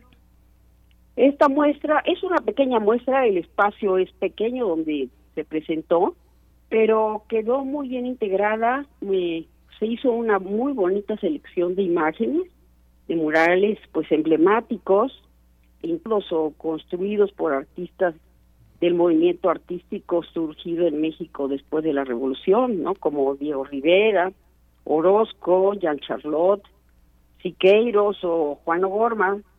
Y, bueno, pues de ellos presentamos algunas de sus obras, como la emblemática creación que está en el anfiteatro Simón Bolívar de, de la antigua Escuela Nacional Preparatoria, también fue, eh, fue presentado allí la fotografía del mural Tormento de Cuauhtémoc de Siqueiros, la masacre en el Templo Mayor de Can Charlotte, eh, Cortés y la Malinche de José Clemente Orozco, eh, Retablo de la Independencia de Juan O'Gorman, que se encuentra en el Castillo de Chapultepec, el Museo Nacional de Historia, eh, también la fotografía del retablo de la independencia y de del dibujo preparatorio del mural, que es una fotografía antigua que tenemos resguardada. También presentamos eh, de Siqueiros, del porfirismo a la revolución, y la historia del teatro en México, el mural que está en el Teatro de los Insurgentes. Esa fue la totalidad de los murales que se exhibieron y que se están exhibiendo allí en la escuela de Chicago de la UNAM. Hay una, hay una, hay una participación también de la UNAM en el, en el territorio de la investigación sobre el muralismo mexicano en Estados Unidos. Tuvimos a Orozco, tuvimos a Siqueiros, a Rivera en una participación muy interesante sobre, sobre todo con temas que tenían que ver con el desarrollo tecnológico, la ciencia. ¿Cómo, cómo estamos en el conocimiento y la preservación de los murales y del trabajo de mexicanos tan clásicos en, en Estados Unidos? Bueno, fíjese que eh, eh, el Instituto de Investigaciones Estéticas sí ha estado trabajando en ese sentido. El, laboratorio eh, de, obras de arte que eh, está alojado allí en el Instituto de Investigaciones Estéticas. Se está haciendo el estudio de la materialidad de la obra de arte. Eh, la doctora Sandra Cetina, justamente ella que tiene ambas carreras de eh, restauradora, conservadora y eh, doctora en historia del arte, ha hecho estudios en los murales eh, de San Francisco, de Diego Rivera, tengo entendido que también en el de Detroit, y, y bueno, sí se está haciendo un gran estudio sobre la materialidad de la obra de arte. También ella ha hecho estudios muy especiales sobre el mural de la creación de Diego Rivera, allí en el anfiteatro Simón Bolívar. Maestra eh, Cecilia, a esta, mm, a, esta exposición le acompañan además conferencias, conferencias que inician el día de hoy precisamente con la doctora Sandra Cetina, pero con distintos investigadores eh, que estarán compartiendo eh, visiones específicas, obras específicas, que nos pueda compartir un poco y además si nos podemos acercar vía internet, vía virtual a estas conferencias. Tengo entendido que sí todas están transmitiendo por el canal de YouTube del Instituto de Investigaciones Estéticas y podrán acceder a ellas a través de este medio. Eh, como les dije, la primera eh, conferencia inaugural estuvo a cargo de la doctora Cetina, ella presencialmente allá en Chicago, y ahora después tendremos otras, entiendo que son cuatro conferencias de investigadores del instituto que están trabajando justamente ahora el tema del muralismo, ahora que se está conmemorando eh, los 100 años del nacimiento de este movimiento pictórico tan importante en México. Y, y, justo eh, la doctora Cetina tiene conferencia, sí, el día de hoy, también el, doctor Renato González. Eh, tenemos después otras dos. Entonces, sí, acompañada a la exposición, que ha tenido muy buena acogida ahí en la Escuela de Chicago, estará acompañada por estas eh, cuatro conferencias que las puede uno escuchar a través del, del canal de YouTube del Instituto de Investigaciones Estéticas. Y qué importante, qué importante esta, esta participación, porque de alguna manera todos los que participan, de alguna manera fueron y vinieron con una, con una propuesta de hace por lo menos tres décadas. de, tres décadas, la, doctora Rita Eder Rosenzweig ha sido una de las grandes pioneras y una de las grandes maestras, y hay este, muchísimas tesis alrededor de lo que ha sido esta, esta discusión, y que nuestro Instituto de Investigaciones Estéticas esté representado así, pues es verdaderamente una manera de devolverle dignidad a todo lo que se hizo allá hace pues más de más casi un siglo, ¿no? Así es.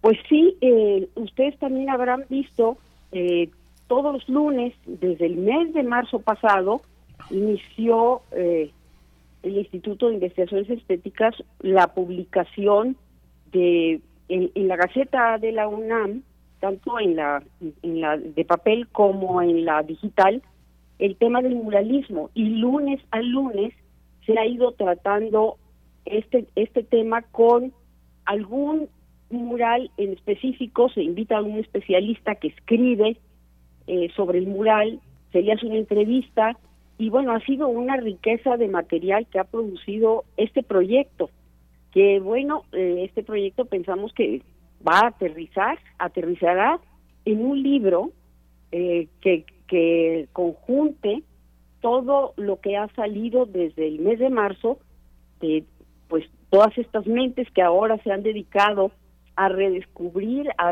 a reestudiar y a escribir sobre el muralismo mexicano y sobre todo el muralismo que nació pues en los muros eh, pues estaremos pendientes de estas, de estas conferencias el día de hoy, 8 de noviembre. La doctora Sandra Cago de la UNAM. Muchas gracias, maestra Cecilia Gutiérrez, por esta participación. Con todo gusto, Berenice. Muchas gracias. Pues gracias, gracias, Miguel Ángel.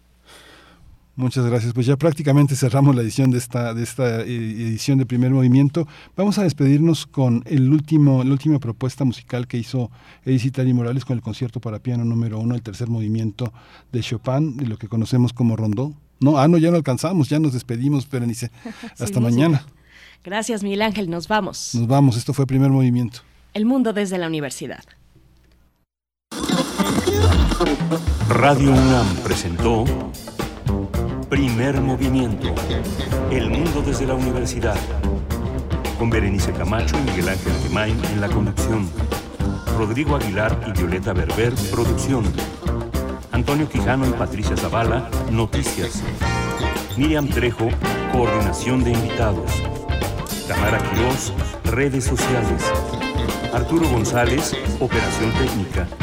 Locución, Tessa Uribe y Juan Staca.